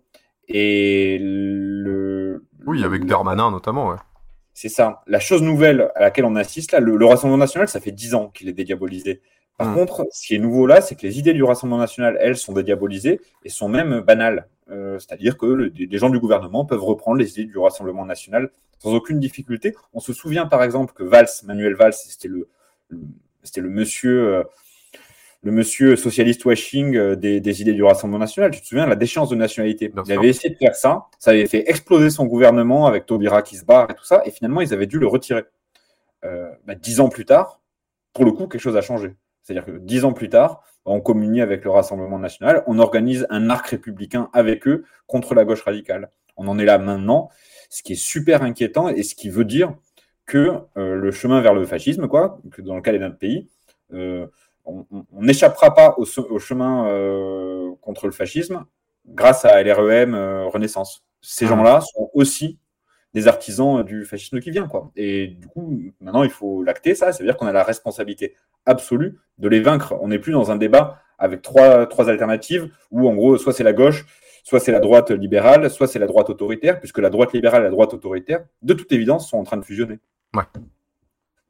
Oui, effectivement, ça, ça devient une ambiance. D'ailleurs, pour rebondir sur tes propos, je crois pas me tromper en disant que justement, euh, François Hollande et euh, Manuel Valls ont, euh, voilà. avaient tenu la banderole avec les membres du gouvernement, actant finalement cette espèce d'héritage d'avoir fait monter le, le fascisme en France. hein. Mais du coup, tu vois, c'est super important. Ce que, ce que je retiens, y compris pour les responsables de gauche qui ont participé et tout, c'est que tu, tu donnes un doigt, tu vois. Tu donnes un doigt à la machine, à la Macronie, tu leur dis Ah oui, vous avez raison quand même, le, le droit, le droit de se défendre ou de se venger, ça. Je te donne un droit et finalement, c'est tout le bras qui part et tu finis par manifester avec Marine Le Pen. Tu vois, Mm. tu es, vraiment dans un truc où je pense que la responsabilité pour les responsables de gauche et les militants de gauche pour l'avenir, c'est d'être capable de dire non dès le début et de bloquer dès le début en disant Non, non, nous n'aurons rien à faire avec vos euh, stratégies militaristes. Nous n'aurons rien, rien à faire avec euh, la politique de l'OTAN et nous n'aurons rien à faire avec le Rassemblement national et c'est tout. Et genre, il y a un fossé entre eux et nous qui ne peut pas être franchi et, qui ne peut, duquel on ne peut pas faire abstraction. Et je pense que c'est super important et que voilà, c'est, il, existe aujourd'hui un peu euh, il faut continuer à le creuser, ces fossés, de manière à bien faire comprendre aux gens que euh, y a un espèce de bloc euh, à la fois libéral et à la fois réactionnaire et conservateur face à nous, que ce bloc nous emmène au naufrage et que on, on peut peut plus accepter l'idée d'après laquelle, celle qu'a, avec laquelle a joué euh, Macron pendant longtemps, euh, ah ben non, en fait, si tu votes pour tel mec de droite plutôt que tel mec de droite, on n'ira pas au fascisme. Ok, maintenant on a compris ce que vous faites, vous, vous, nous, y, vous nous y emmenez tous en même temps. Ouais. Et il faut, faut le, c'est important de, de, de, de dire non, non, nous les organisations du mouvement social, comme l'a fait la CGT, elle a été très bien la CGT. Nous les organisations du mouvement social, nous n'aurons rien à voir avec vos trucs. Voilà, un cordon sanitaire qui soit, euh, qui soit réel, euh, finalement. Mais cordon sanitaire, ouais, j'avais vu euh, la, la, formule, ouais, on va manifester avec un cordon. Attends, tu manifestes dans la même manif et sous les mêmes mots d'ordre que l'extrême droite, et tu m'expliques que tu vas faire un cordon. Mais il n'y a pas besoin de cordon quand on a les idées claires. C'est ça qu'on dit dans l'article de nos révolutions. Quand on a les idées claires, il n'y a pas besoin de cordon parce qu'on ne manifeste pas avec l'extrême droite. Point barre. Non, non, mais quand je dis un vrai cordon sanitaire, c'est on ne manifeste pas avec l'extrême droite, point barre, pour reprendre tes mots. C'était le sens de, de mon propos. Oui, j'ai euh, bien compris. dans la même idée, euh, quand euh, Jordan Bardella, donc le jeune et sémillant, on a le même âge, il a 27 ans, président du Rassemblement National, nie le caractère antisémite de son parti et de son fondateur, donc Jean-Marie Le Pen, alors même qu'il a été condamné pour contestation de crimes contre l'humanité, quand même, faut le faire. Est-ce que le RN n'est pas en train d'embrasser la stratégie de l'extrême droite euh, américaine, un petit peu connue, c'est-à-dire la vérité alternative, les euh, alt, euh, je sais pas comment ils disent, alt verity, truth, je ne sais pas comment ils disent. Mais voilà, il y, a vraiment un truc de la, ok, très Trumpiste hein, pour le coup, de nier en fait juste la réalité quand ça, quand ça nous, quand ça nous embête, et de dire qu'elle n'existe pas, et de créer une réalité alternative. On a un peu l'impression que c'est ce qui s'est joué. Je sais pas si. Il y a ça. Hein. Je suis d'accord avec toi, mais il n'y a pas que ça. C'est-à-dire que le, le, ce que tu disais tout à l'heure, 1984, le fait qu'il change en permanence le sens des mots, euh, la force et la faiblesse, le, le, la guerre c'est la paix, enfin tu vois, on est, ouais. le macronisme c'est ça, hein, le en même temps c'est ça, c'est euh, le, fait de... Euh, le fait de faire la loi travail, en fait, c'est plus de liberté au travail, enfin, tu sais, où tu inverses en permanence tout le, tout le sens des mots. En fait, ils ont aussi appliqué ça au mot antisémitisme. Et c'est ça qu'on a assisté euh, dans cette euh, manif-là, du, du, euh, dans cette manif de, de dimanche dernier. C'est que tu as des gens qui sont des antisémites notoires qui manifestent contre l'antisémitisme. Donc, comme on le disait tout à l'heure, tu es bien obligé de te dire, mais en fait, c'est pas contre l'antisémitisme qui marche. C'est euh, pour euh, la défense de la politique de l'OTAN euh, au Moyen-Orient. Et du coup, c'est ça qui veut dire Bardella. C'est non, non, mais qui est pas le malentendu. Hein. On est, euh, on est, on est super respectable et on est, on communie dans les mêmes valeurs que les autres parties de la bourgeoisie, c'est-à-dire qu'on est d'accord avec ce qui est en train de se passer à Gaza. C'est tout ce qu'il veut dire. Faut pas, tu vois, faut pas aller chercher beaucoup plus loin, euh, beaucoup plus loin que ça. Il est pas idiot. Il sait bien que Jean-Marie Le Pen, quand il fait des blagues sur les chambres à gaz, euh, en fait, c'est des blagues contre les juifs. Absolument d'ailleurs. Je te propose un petit jeu, Hugo. Et je propose ce petit jeu aussi dans le chat, n'hésitez pas à jouer avec nous. Euh, je vous propose, je vais vous dire des phrases. Évidemment, c'est du RP, je vais RP Jean-Marie Le Pen. Je vais pas imiter sa voix, mais je vais RP Jean-Marie Le Pen, donc ces propos ne m'engagent absolument pas, puisque ce sont les propos de Jean-Marie Le Pen. Et l'idée, c'est de savoir si ce sont de vraies ou de fausses phrases de Jean-Marie Le Pen. Vas-y. La première phrase. L'immigration, c'est comme une invasion lente mais sûre. Hein, là, je RP, n'est-ce pas? Précise à chaque fois que c'est de la saloperie ces phrases quand même. C'est de la que saloperie, bien sûr. hein. tu- Que tu te fasses pas extraire un bout de vidéo. euh. Oui, oui, je vais le répéter à chaque phrase. Je ne pense pas à ces propos, évidemment. Euh, je sais pas. Euh, non, je dirais que non, c'est pas lui. C'est inventé, bien joué. C'est- pas moi qui l'ai inventé, c'est ChatGPT. Hein. J'avais pas, le- j'avais pas la force mentale d'inventer ces trucs. C'est pourquoi j'ai dit ça Parce que Jean-Marie Le Pen, moi, je, le vois dire des choses beaucoup plus brutales. Pour lui, c'est pas un poison lent, mais sûr. L'immigration, c'est une horde immédiate qui, qui, qui, Oui. enfin, tu vois, qui menace de détruire en deux mois un autre pays. Donc, euh, c'est pour ça que je me suis dit. C'est vrai, t'as raison. Et du coup, ça, elle est un petit peu plus euh, connue. euh. Les chambres à gaz, ces propos ne m'engagent pas, ce sont les propos de Jean-Marie Le Pen. Les chambres à gaz sont un détail de l'histoire de la Seconde Guerre mondiale. Bah oui, oui, bien sûr. C'est Jean-Marie Le Pen et c'est pour ça qu'il a été condamné pour euh, contestation de crimes contre l'humanité, évidemment. Euh, je ne peux pas être raciste, troisième phrase. J'ai un, un ami qui est noir. Alors moi, je me souviens, mais j'étais petit, j'étais ado à l'époque. euh, je me souviens d'avoir entendu dire que son cuisinier était noir. Bon, du, du coup, je pense que c'est pas vrai la phrase que tu viens de donner, mais il en a dit une pas loin quand même. C'est pas vrai et d'ailleurs j'aimerais j'aimerais à Morano voilà ce que j'allais dire. Merci pour le chat. Euh, Famous euh, VS c'est Morano qui a dit ça. Morano avait dit ça. Et récemment euh, dans les législatives là je crois un candidat RN euh, à Lyon avait sorti un truc très très bizarre dans, sur un plateau. Quand on l'avait accusé d'être raciste il avait sorti une photo de sa femme qui s'avérait être être noire et euh, ça avait mis tout le monde extrêmement mal à l'aise. En plus il avait vraiment sorti de sa poche donc il avait prévu le coup et c'était une carte joker en plus il avait pas demandé l'avis de sa femme avant de le faire Voilà, euh, donc euh, ouais, très très malaise. Mais C'est marrant que tu cites Morano. Enfin, c'est marrant. Non, c'est super triste. Mais, mais, mais c'est intéressant que tu cites Morano parce que je me faisais la réflexion il y a quelques jours qu'en fait, le grand n'importe quoi idéologique et enfin, tu vois, le- le- la grande confusion dans laquelle on baigne, c'est quand même Sarko qui a inventé ça à la base. Euh, Ah, la si- droite décomplexée Euh, mais les, les deux, c'est-à-dire le, le côté euh, ni de droite ni de gauche en même temps, machin. Rappelle-toi quand même que Sarko, son gouvernement de 2007, c'est lui le premier à faire ce qu'ils appelaient les gouvernements d'union nationale, où il avait pris euh, Kouchner, Fadela Amara, il avait même pris son, son ministère de l'identité nationale. Donc en gros, c'est le ministère à, euh, aux, aux sorties racistes, quoi. C'était un socialiste. C'était Éric Besson, le directeur de cabinet de Ségolène Royal à l'époque. C'est-à-dire que Ah, la droite décomplexée qui se radicalise sur les questions euh, identitaires et ethniques et tout ça, et en même temps qui, ra- qui rallie une partie de la gauche. On, on a l'impression que c'est Macron, quoi. Mais en fait, euh, Sarko avait, avait initié ça bien avant. ouais, avec un truc très outrancier, Sarko en plus. La droite décomplexée, c'était aussi la droite qui pouvait dire qu'elle était raciste hein, et qu'elle adorait Ah ouais. l'argent.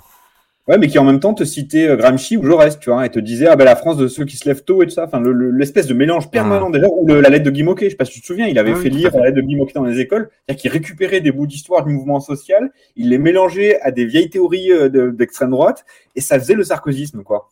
Et je trouve que le macronisme, ça, ça a quelque chose comme ça aussi. C'est vrai. Bon, quatrième phrase. La France doit rester la France blanche et chrétienne. Ça, c'est pas De Gaulle, ça?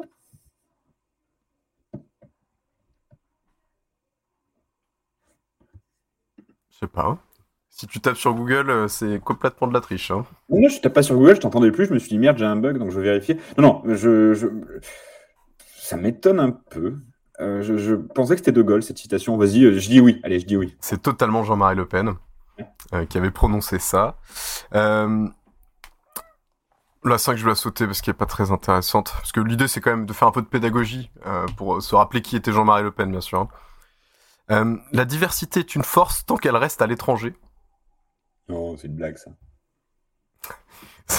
Oui, c'était pas Jean-Marie Le Pen, mais il aurait pu dire un truc comme ça parce que c'est un peu l'idée de l'extrême droite, un- ou même de la droite d'ailleurs euh, française, qui maintenant dit oui, il faut qu'on mette absolument le paquet sur le développement en Afrique pour éviter les, les migrations, ce qui est évidemment faux. Et quand ils disent ça, ça veut dire de justifier des entreprises néocoloniales euh, étranges avec. Euh, mais ça, c'est pas la ligne de Jean-Marie Le Pen. La ligne de Jean-Marie Le Pen, c'est qu'il faut des colons en Algérie. Oui, vois, il est pour la diversité à l'étranger comme en France. Contre la diversité, pardon, à l'étranger comme en France. Autre phrase euh, qu'a peut-être prononcé Jean-Marie Le Pen et qui évidemment n'est pas de moi euh, les Juifs ont trop d'influence dans le monde des affaires. C'est possible Ouais, je pense que ouais. totalement Jean-Marie Le Pen, ce qui nous rappelle que oui, il était évidemment euh, antisémite. Il a dit est hein. toujours. Voilà. Comment? Il a dit pas ça la date. J'ai pas la date. pas la- Je pourrais la chercher. Ouais, je veux bien. Je regarderai un petit peu après. Euh, les musulmans devraient renoncer à leurs coutumes pour s'intégrer. Ça ressemble plus à la fille que- qu'au père, mais ou à Zemmour, tu vois. Mais le- non, je dirais que c'est pas lui. Je dirais que c'est la- euh, soit Marine, soit Zemmour. Et ben pourtant c'est lui. Et peut-être qu'à un moment où il disait ça, c'est qu'il commençait un peu sa mue là, qu'il a pas du tout Mm. terminé de.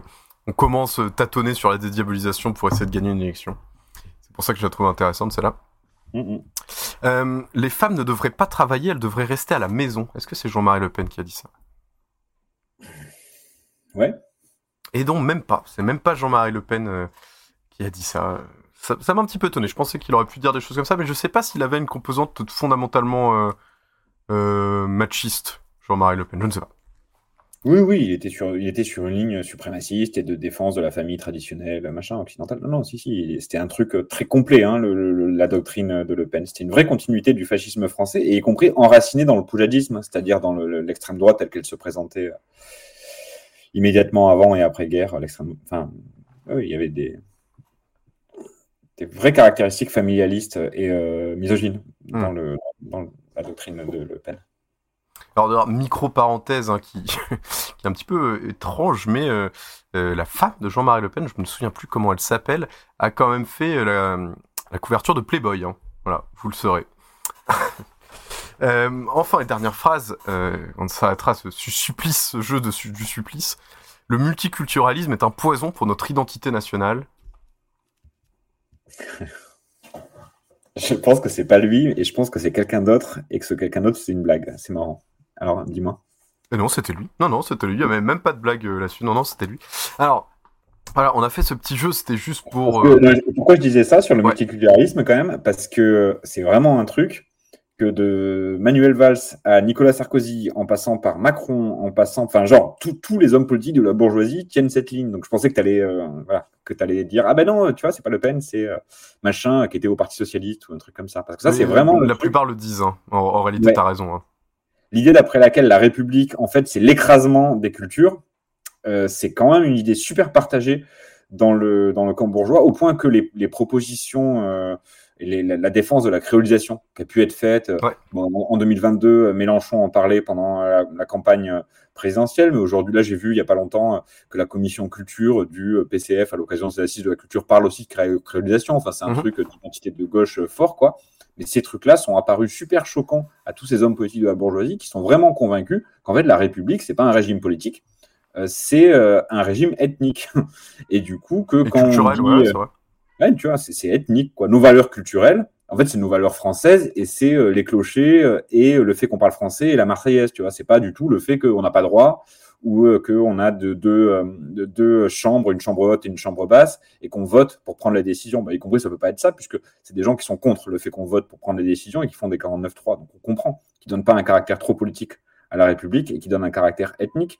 Mais c'est un truc important, je pense, de dire, euh, de bien se rappeler que quand ils disent un tel est pas républicain, ce qu'ils veulent dire par là, c'est pas un tel et pas démocrate, c'est un tel et pas français. Ouais, c'est intéressant. Alors qu'on sait très bien que la France est véritablement connue à l'international pour la qualité indéniable de ses grèves et de ses mouvements sociaux, qui est peut-être une des caractéristiques intéressantes de l'identité française au sens large, même multiculturel, puisque on accueille bien sûr tout le monde pour participer à nos, à nos mouvements sociaux avec grand plaisir. Donc voilà, ce que je veux dire, c'est que ce petit jeu visait à rappeler un petit peu l'idéologie de Jean-Marie Le Pen, une idéologie qui, qui évidemment euh, continue d'exister au sein euh, du Rassemblement national et qu'il s'agirait de ne pas oublier, puisque euh, c'est une idéologie d'exclusion, de haine, de repli, de, passéisme. Enfin, il n'y a, y a, y a pas grand-chose de très intéressant là-dedans en réalité. Même de très exaltant, y compris si on est un peu conservateur, c'est vraiment nul. Voilà. Donc voilà, c'était le, le petit jeu du soir. Bon, moi je voulais euh, qu'on passe à un dernier, enfin dernier, un autre sujet un petit peu plus, un, un peu gros, euh, qui est le sujet de, est-ce qu'il nous reste de l'espoir, Hugo? Beaucoup. Est-ce qu'il nous reste de l'espoir? Est-ce qu'on a un espoir à gauche euh? Est-ce que tu vois un chemin, un scénario où la gauche parviendrait à, à vaincre le RN sur le plan électoral? Euh, pff, bon, ça c'est, une- oui, mais c'est c'est pas exactement la même question qu'il nous reste de l'espoir. Sur il nous reste de l'espoir, je voudrais quand même euh, dire un petit mot parce que on se rend pas compte et puis on, se laisse assommer. C'est normal, hein, on prend des coups dans la mâchoire et du coup tu te laisses assommer t'es un petit peu bon. Mais moi j'ai quand même, j'ai eu 10 ans, quand j'avais 10 ans, c'était Lionel Jospin qui était euh, Premier ministre. Et euh, bon, voilà, c'était en, en- en 2000. J'ai grandi dans un monde où il n'y a pas d'alternative au capitalisme, où les gens de gauche sont capitalistes, où les gens de droite sont capitalistes, où tout le monde est capitaliste et où l'Occident va libérer le monde grâce à ses bombes euh, démocratiques. C'est ça le monde dans lequel j'ai grandi et où vraiment, quand tu essayais de dire aux gens, non mais faudrait faire autrement et tout, tu, tu avais un haussement de sourcil et l'idée d'après laquelle, mais enfin tu vois un peu OSS, je caricature un peu, mais Hmm. OSS 117, mais pourquoi vous voulez le changer le monde? Il est très bien tu vois, tu avais un petit peu ça dans, dans le débat public, qui faisait que quand tu étais de gauche, quand tu voulais, bon, c'était pas simple. Aujourd'hui, on est quand même à un moment où, euh, sous les yeux de millions de gens, les, les, les, les, les mensonges, quoi, parce que c'est des mensonges, les mensonges du, du, du, du système capitaliste euh, éclatent de manière spectaculaire, où ils voient très bien de combien de souffrances ça se paye, le confort, le confort de quelques-uns, et que euh, c'est la course à l'abîme, quoi, et que le monde euh, capitaliste occidental est de moins en moins démocratique, et qu'en fait, on est en train de préparer, euh, on est en train de préparer des grands carnages. Je, je dis que c'est bien parce que euh, il y, il avait un scénario pire, hein, c'est celui où la même chose se passe, mais où les gens ne le voient pas. Hum. Euh, c'est pas ça qui s'est passé, y compris en France, parce que euh, en France, tu as eu assez tôt, mine de rien, des mou- mouvements de contestation très radicales de cet ordre-là. On pense évidemment au non au traité constitutionnel européen, mais même plus récemment, les Gilets jaunes, c'est un truc, il faut quand même qu'on mesure que ça a été observé au plan international. Moi, je lisais euh, un, un chouette bouquin qui s'appelle Marxisme et stratégie militaire, qui est sorti aux éditions Communard, et où les auteurs disaient dans la préface, on- a besoin de ce genre de raisonnement parce que c'est des Brésiliens les mecs, hein, Ouais. parce que on, on a vu en France euh, l'inauguration d'un nouveau cycle de la lutte des classes à l'échelle mondiale, c'est-à-dire un cycle de la lutte des classes où, contrairement à ce qui s'est passé en Grèce par exemple en 2015, euh, ben, on, on a des, des, des populations très périphériques qui se lèvent contre le système et qui sont prêts, y compris, à l'affronter euh, physiquement. Donc on est dans ce genre de moment-là où euh, bon, ben, on, on prend des coups, tu vois, on prend des chocs et tout ça, mais petit à petit, il y a des millions de gens qui sont en train de faire leur expérience politique, qui sont en train petit à de se convaincre que ce système ne va pas du tout. Euh, il faut quand même mesurer, je disais quand j'étais petit, machin et tout pour la, pour la blague, mais le, le système n'allait pas du tout quand j'étais petit non plus. C'est-à-dire que Ouais. les Nike que portaient les gens avec qui j'étais au collège, ils étaient faits par des enfants.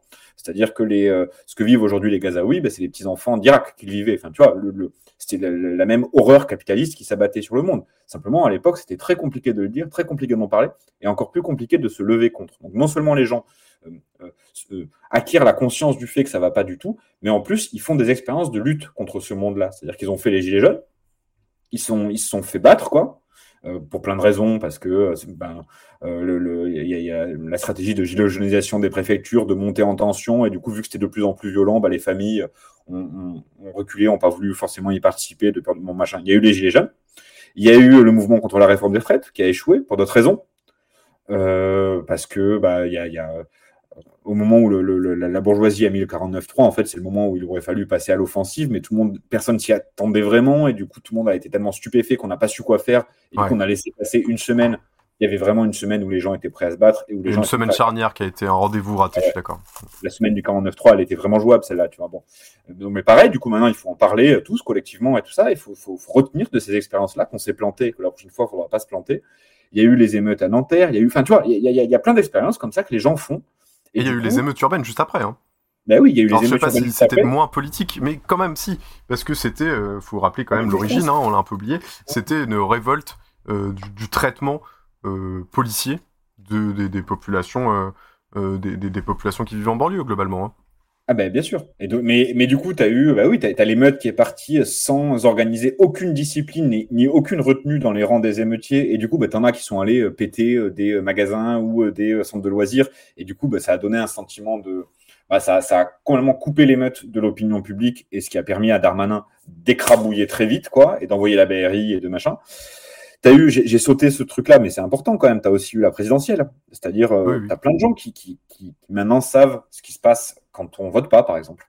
Quand on laisse euh, le match se faire. Ben, quand on laisse, le match se faire, ça fait un second tour entre Macron et Le Pen. Donc, euh, bah, dans, dans, dans, tout- dans tous nos quartiers populaires qui ont euh, plébiscité euh, la gauche radicale au moment de la présidentielle, mais où, hélas, il n'y a pas assez de monde qui a voté, bah, peut-être que cette idée-là, elle va germer. En tout cas, il faut accompagner le fait qu'elle germe, qu'elle se propage, que les gens réfléchissent, en parlant entre eux, se demandent autour de la machine à café, mais comment on fait la prochaine fois Pour que la prochaine fois qu'il y a une grosse grève, bah, les gens se disent Ah, ben tu te souviens, la réforme des retraites, on a merdé pour telle raison, bah, cette fois-ci, il faut pas merder, donc il faut s'y prendre Mm. comme ci, comme ça.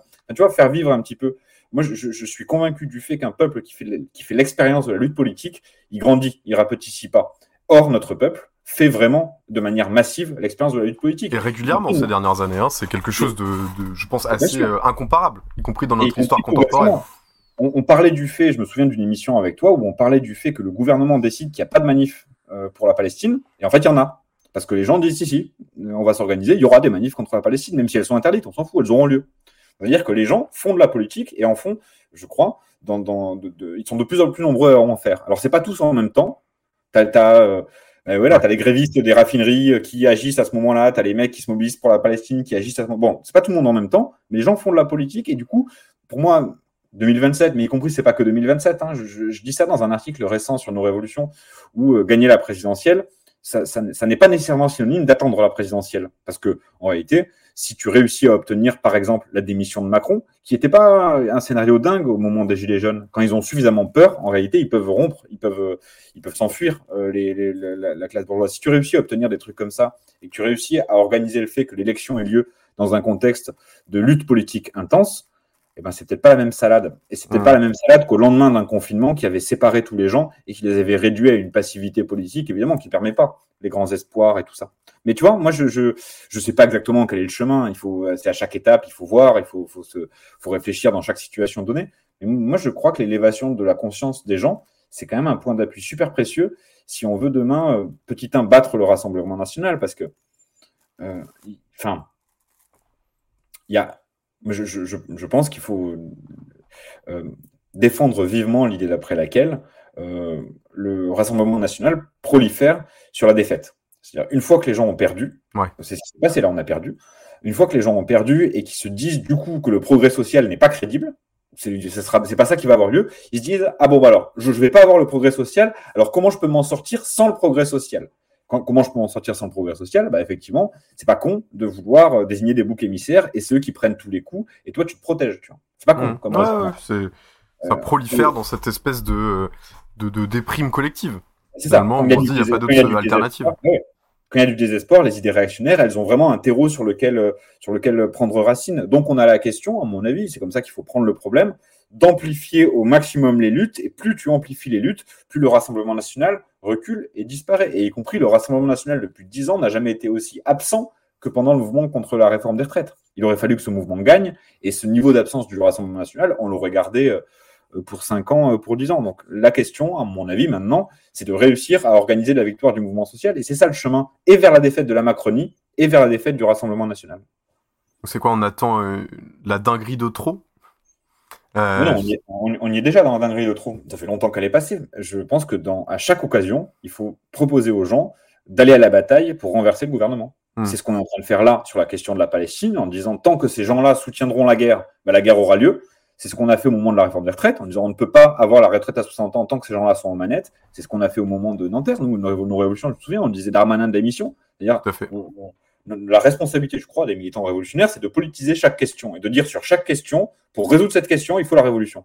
Bah, c'est ça qu'il faut essayer de faire maintenant, parce que je pense qu'on est dans un moment où c'est possible, où c'est crédible, et où en tout cas, il y a un ras-le-bol généralisé qui rend possible l'idée d'après laquelle les gens, à un moment, se lèvent quoi, et disent Allez, stop, on arrête, on balaye tout ça, et on fait quelque chose de neuf. Et Les peuples font ça régulièrement dans l'histoire, faire quelque chose de neuf. Les Chiliens l'ont fait il n'y a pas si longtemps. Les Grecs ont essayé de le faire, ils ont échoué, mais ils ont essayé de le faire il n'y a pas si longtemps. Les peuples font ça régulièrement. Bah, il faut, à mon avis, donner de la force à l'idée après laquelle euh, les, la, la, solution des problèmes que rencontrent les Français, c'est ça, c'est reprendre le contrôle sur la vie politique.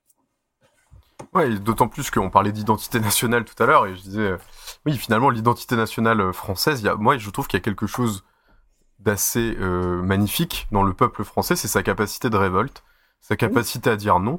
Et alors, je sais pas si c'est quelque chose qui se retrouve dans d'autres peuples, etc. Mais il y a quand même quelque chose de singulier ici, euh, qu'on a vu euh, maintes fois, maintes et maintes fois dans l'histoire, dans l'histoire récente, dans l'histoire contemporaine. Et euh, voilà, cette, capacité à se mobiliser, y compris à aller prendre des coups, quand même, hein, faut, le faire. Il n'y a pas beaucoup de peuples occidentaux qui sont en capacité de le faire. Quand on regarde les manifestations aux États-Unis, ils sont tous parqués dans des endroits euh, tout à fait définis à l'avance et ils ont les pancartes très réglementaires avec quelque chose de très euh, euh, très réglé, très ritualisé, alors qu'il y a peut-être quelque chose de singulier en France dans cette capacité à résister, à vouloir dire sa colère et surtout vouloir que sa colère soit entendue et trouve des solutions. Et aujourd'hui, politiquement en tout cas, ce que ce qu'on qu'on peut constater, et tu l'as dit, c'est que le gouvernement et la bourgeoisie au pouvoir ne souhaitent pas donner de solution. Elles ne souhaitent pas donner de débouché à ces colères.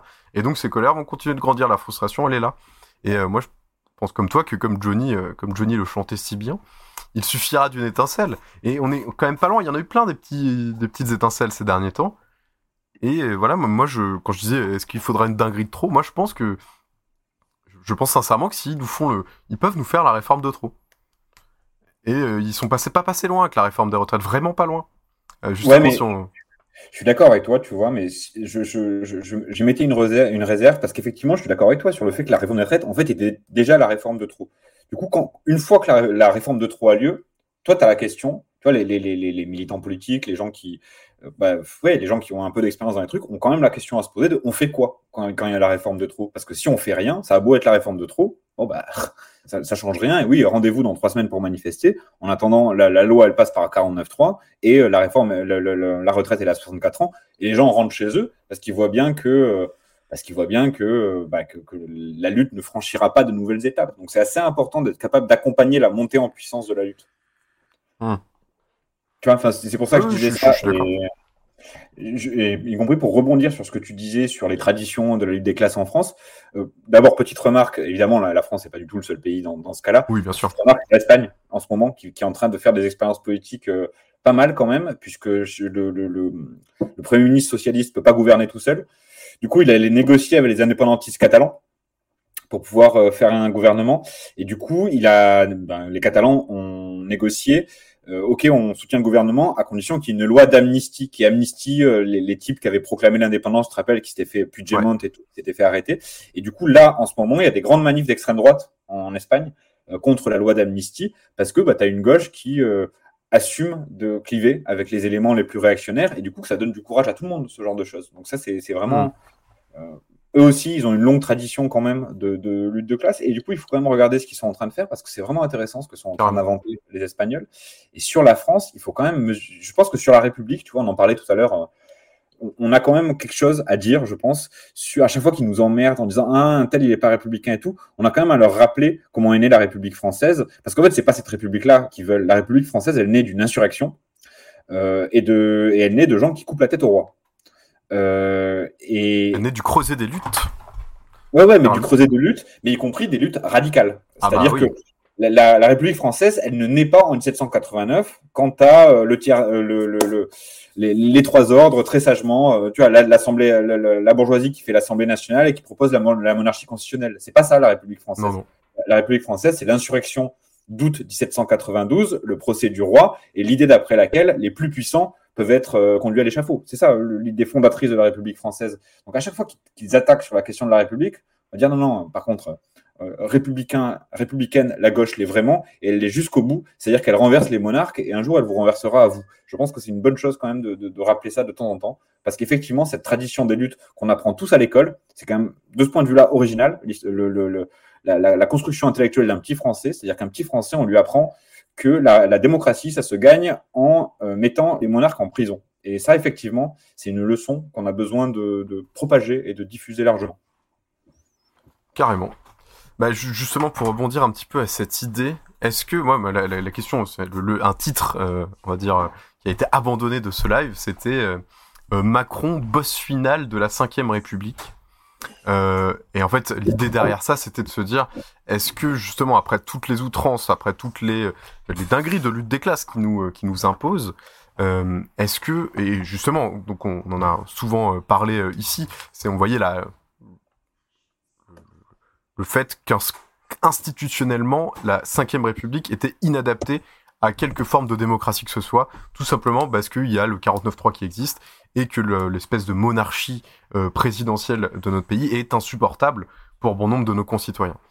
Et est-ce que euh, voilà la stratégie euh, qu'ils ont adoptée de finalement faire monter le Rassemblement national pour apparaître comme étant plus modéré alors que même sont extrêmement radicaux dans leur projet de société, est-ce que voilà cette ce cul-de-sac, voilà, c'est le mot que je cherchais tout à l'heure, ce cul-de-sac politique euh, n'implique pas que Macron soit le boss final de la 5ème République, après moi le déluge, finalement la 6ème République ou la barbarie.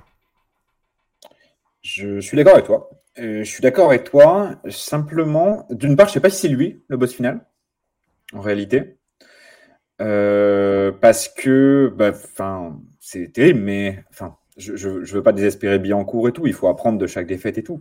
Mais on a eu des occasions manquées quand même, et que, par exemple, la retraite, la réforme des retraites, on, on le disait nous dans notre parti pris, euh, était l'occasion de mettre euh, Macron par terre, mais il n'a pas été mis par terre, donc il est toujours là. Donc si ça se trouve, c'est pas face à lui qu'on sera, en, par exemple, en 2027. Peut-être que c'est Darmanin, le boss final de la Ve République. Peut-être que c'est Le Pen. Parce que, par- par ailleurs, je suis pas tout à fait convaincu que Le Pen, s'il arrive au pouvoir, elle abolit la Ve République. C'est des institutions qui lui vont bien, qui sont extrêmement Ouais, qui autoritaires. l'avantagerait, oui, bien sûr. Ah ouais. Il n'y a pas besoin de les abolir en mode maintenant je fais une dictature, parce qu'en réalité, tous les mécanismes de la dictature sont déjà présents dans, dans, dans les institutions de la Ve République. Pas tous, en réalité. Il y a quand même l'état de droit, il y a quand même le droit d'avoir un avocat, il y a quand même des trucs qui, qui, qui, qui nous protègent encore du, du- totalitarisme. Mais le fait, par exemple, qu'on puisse interdire arbitrairement des manifestations, c'est quand même. Enfin, tu vois, je, ça, ça- Mm. elle trouvera ça agréable, quoi, Le Pen, quand, si jamais elle prend le pouvoir. Donc, petit 1, je ne sais pas si c'est lui, le, boss final de la Ve République, on verra. Euh, il faut tout faire pour le faire tomber rapidement, et si c'est ça, bah, ça aura été lui. Mais bon. Et puis petit 2, il faut quand même pas oublier un truc, c'est que euh, donc euh, pour savoir si c'est lui le, boss final, en fait la question c'est vers qui se tourne la classe qui a porté Macron au pouvoir. C'est ça hein, la question. C'est ils, ils ont ils ils l'ont utilisé comme candidat de la dernière chance après le naufrage de Hollande et le fait que Fillon se soit complètement noyé dans ces histoires d'emplois fictifs. Et de costard. Bah, c'est ça. Maintenant, il y a quand même des problèmes constitutionnels. Il peut pas se représenter. Euh, c'est pas que les costards. hein, c'est les emplois fictifs de Salana quand même qui ont, qui ont fait couler euh, Fillon. Mais euh, donc maintenant, est-ce que la bourgeoisie, elle est euh, inquiète au point de se dire non, il faut que les choses restent sous contrôle. Donc en fait, on fait une révision constitutionnelle pour que Macron puisse rester au pouvoir parce que pour le coup, il l'a bien servi. Une tentation. ben oui, et Macron, elle a vraiment confiance en lui, quoi. Pour le coup, il a, il a pas montré de, de signes, tu vois, de- de- d'infidélité, alors que quand même, les, les, les fachos, les gens comme Le Pen et tout ça, c'est plus bordélique, c'est moins, tu vois, c'est moins en ligne directe, quoi.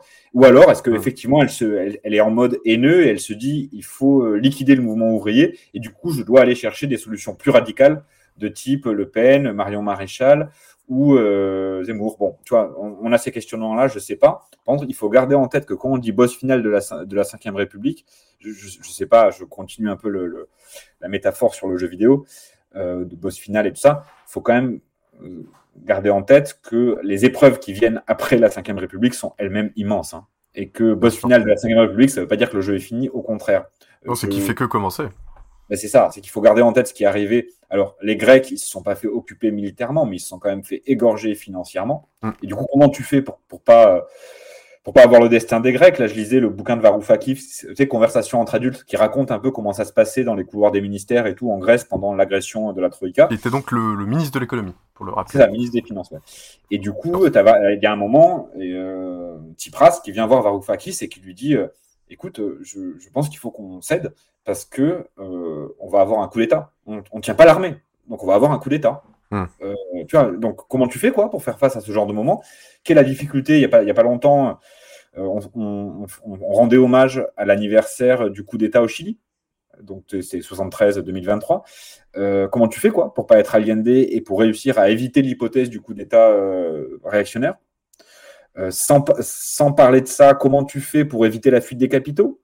Le, le, le, fait que les types décident de t'assécher complètement. Enfin, tu vois, tu as, plein de trucs plein de choses, super euh, immédiats. Euh, le, le, problème qu'a eu la révolution d'octobre russe, avec les ingénieurs et tous les spécialistes qui n'étaient pas d'accord avec la révolution et du coup qui ont saboté euh, toutes les initiatives prises par le gouvernement. Enfin, tu vois, tu as, as, toute une série de questions comme ça qui sont super compliquées. Et si demain on réussit à faire la 6 République et à créer un véritable pouvoir populaire en France, il y a toute une série de difficultés auxquelles il faut penser dès maintenant, parce que quand tu n'y penses pas dès maintenant, ça permet aux pires solutions de s'imposer. Je parlais de la révolution d'octobre, ben évidemment, le désordre généralisé que euh, les réactionnaires ont mis dans l'économie a servi de toile de fond à la prise de pouvoir de Staline. Parce que dans, dans les situations de désordre, comme il s'est passé après la Révolution française avec Bonaparte, ben c'est les hommes forts, les hommes à poigne, et plutôt contre-révolutionnaires, quoi, qui prennent le dessus. Donc dès maintenant, il faut qu'on commence à réfléchir à, euh, petit 1, euh, le, le, le, fait que les travailleurs doivent prendre le pouvoir, mais petit 2, une fois qu'ils ont pris le pouvoir, comment on fait pour gagner? Parce que c'est vraiment pas facile. Et en réalité, jusqu'à aujourd'hui, ben, on a plutôt perdu. Hein. Donc il faut, euh, il faut, à mon avis, c'est assez important, tu vois. Il est, il est pas mal ton titre pour ça, parce qu'il pose ces questions-là. C'est assez important de réfléchir à l'histoire révolutionnaire passée, comme euh, par exemple, Lénine réfléchissait à la commune. Lénine, sur la commune, il disait c'est le, le, le, plus grand événement de l'histoire de l'humanité, la commune de Paris, mais ils ont échoué, donc il faut faire mieux. Je pense qu'il faut qu'on réfléchisse comme ça aux révolutions du XXe siècle.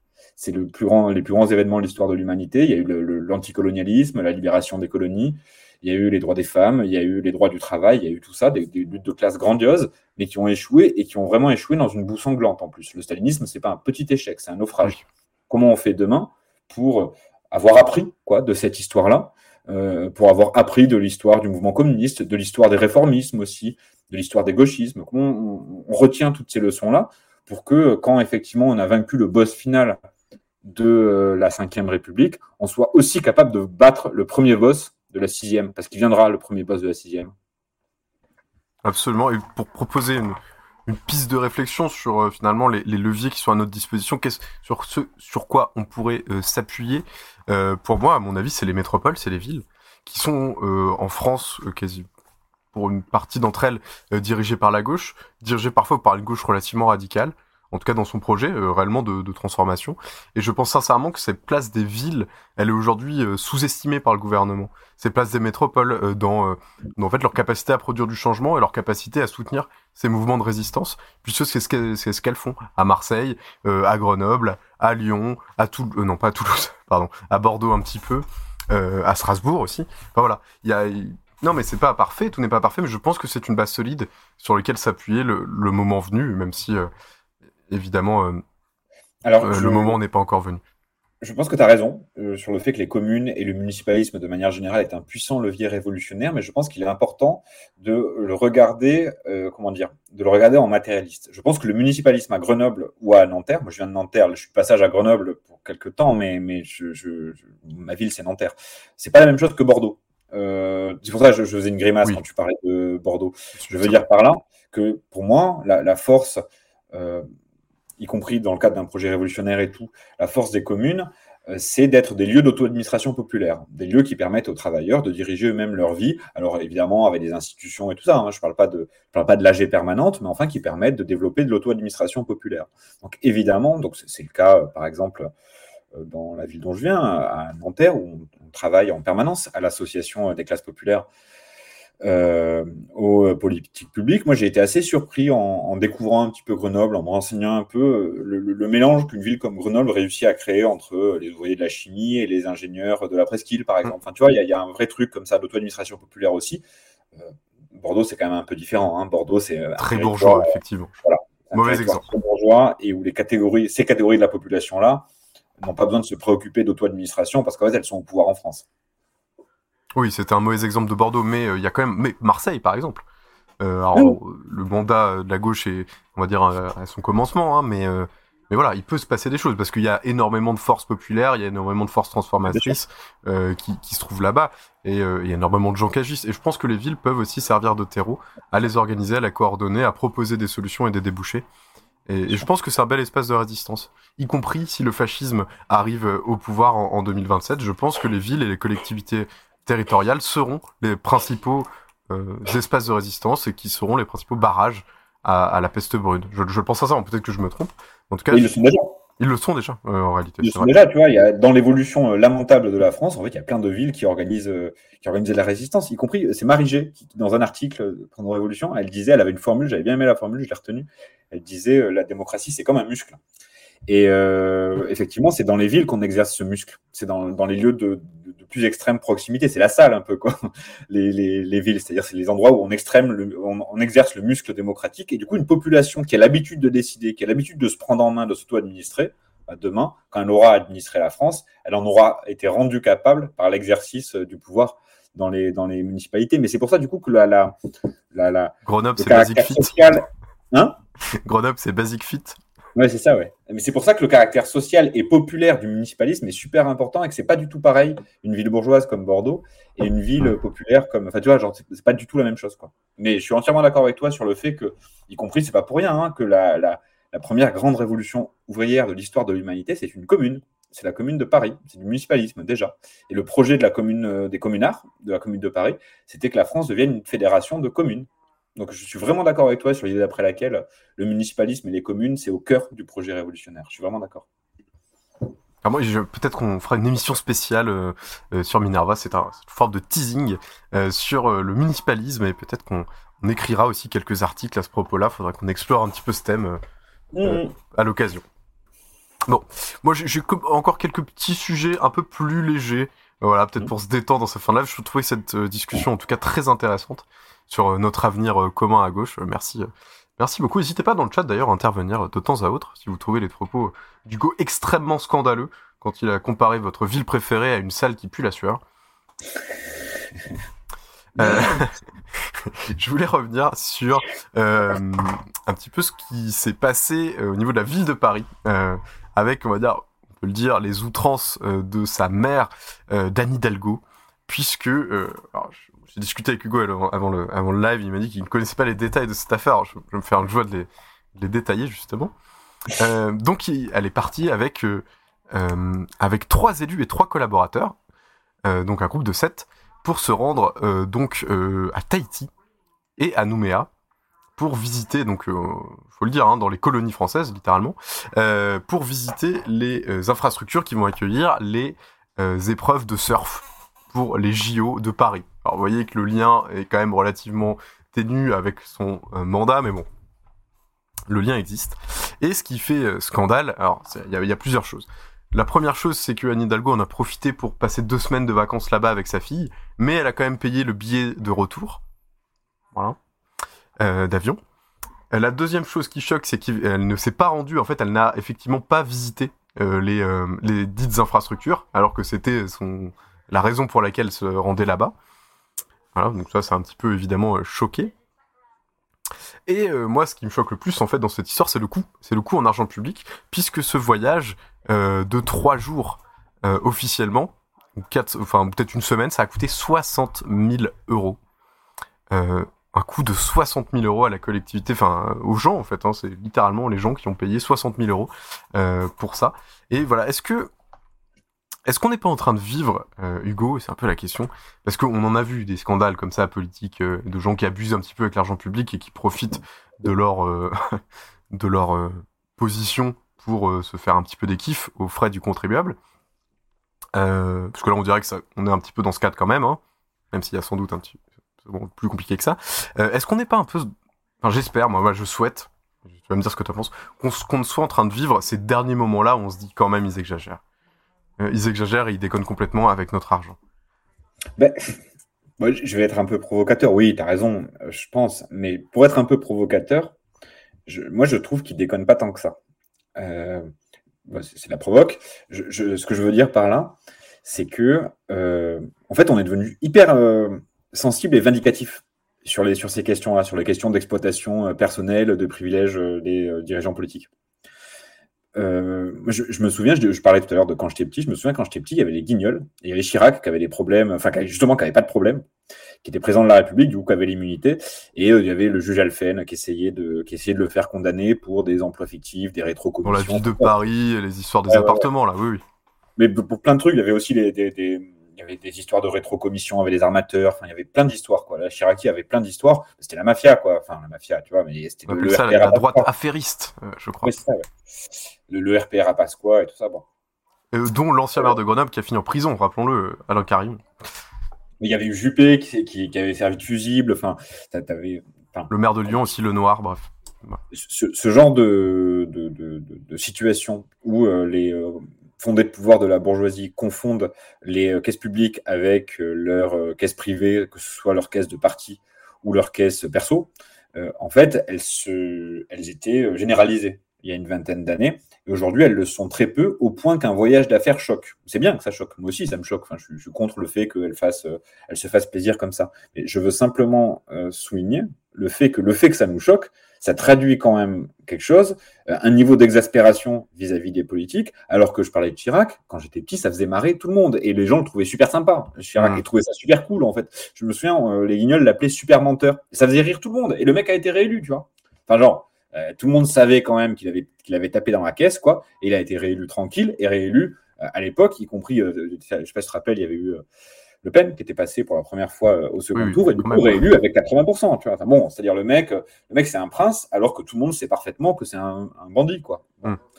Euh, Aujourd'hui, on est quand même passé dans une situation un peu différente, où on est prêt à tolérer beaucoup moins de choses de la part des hommes politiques, mais ce qui est intéressant, c'est qu'on est prêt à tolérer moins de choses de la part des individus, euh, hommes politiques, c'est-à-dire euh, ouais, Fillon, euh, qui Fillon qui qui fait qui fait un emploi fictif pour sa femme ou il y a eu plein d'affaires comme ça dans la Hollandie je me souviens plus de toutes mais des types qui s'étaient fait payer des costards qui s'étaient fait payer des, pompes aussi des pompes super chères des montres il y avait eu Cahuzac aussi qui avait fait de enfin bon il y avait toute une série d'affaires pendant toute une pendant toute une période là. donc l'individu qui se gave mais il y a aussi le fait et je pense que ça fait partie de ce qui heurte le fait qu'en fait il y a une classe qui se gave, une classe tout entière. En fait, le, le- patronat et ses employés se gavent, et ça, c'est de plus en plus insupportable aux gens. Je ne peux pas Mm. m'empêcher de faire le lien, par exemple, avec l'exaspération qu'il y avait eu sur les jets privés, euh, il n'y a pas longtemps, des, des- des- des milliardaires.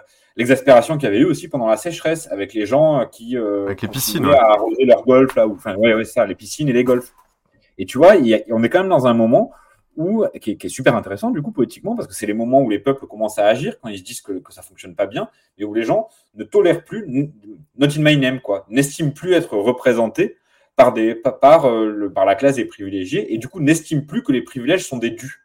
Quand j'étais petit, c'était ça, le, le- système. C'est les privilèges sont dus parce que les types, oh, ben, c'est quand même, ils ont un boulot. euh, les, je vois que Shura, euh, elle dit dans le chat, les dirigeants d'entreprise, ils font tout le temps ce type de voyage et ça. Moi, j'ai grandi dans un monde qui expliquait que, mais attends, le mec, il prend tous les risques dans, l'entreprise ou en politique, parce qu'y compris les hommes politiques étaient euh, posés comme des entrepreneurs de la politique. Le mec prend tous les risques, il a un boulot, euh, bah, franchement, euh, il dort pas la nuit, euh, il, il fait euh, 15 heures par jour, etc., etc. Donc, il mérite bien tout ça. Aujourd'hui, les gens changent un petit peu d'avis, se disent, bon, euh, vous êtes bien gentil, déjà, vous nous faites la retraite à 64 ans, vous nous la mettez dans les dents, vous gouvernez contre nous, et en plus, vous vous permettez de vivre une vie 5 étoiles, mais c'est inacceptable. Et tu vois, ça, ça nourrit Ouais. une exaspération qui, euh, bah, quand elle éclate, ça fait les gilets jaunes. C'est-à-dire, c'est des, vrais mouvements révolutionnaires, quoi. Des, des- des gens qui disent maintenant, ça suffit, il faut balayer le régime existant et le, le- le- le recréer sur de toutes nouvelles bases. Et donc, c'est plutôt intéressant, tu vois. Je, je trouve. Je, je dis ça, je n'arrête pas de parler des gilets jaunes là parce que tu sais, ça fait 5 ans tout pile. Enfin, tout pile. Ouais. Le premier acte des gilets jaunes, c'était le 17 novembre euh, 2018. Donc, c'est, on, on fête le cinquième anniversaire. Et j'ai vu, il n'y a pas longtemps, je ne sais pas si tu te souviens de ce mec, euh, François Boulot. Tu te souviens de lui? Euh, Euh, ça me dit quelque chose.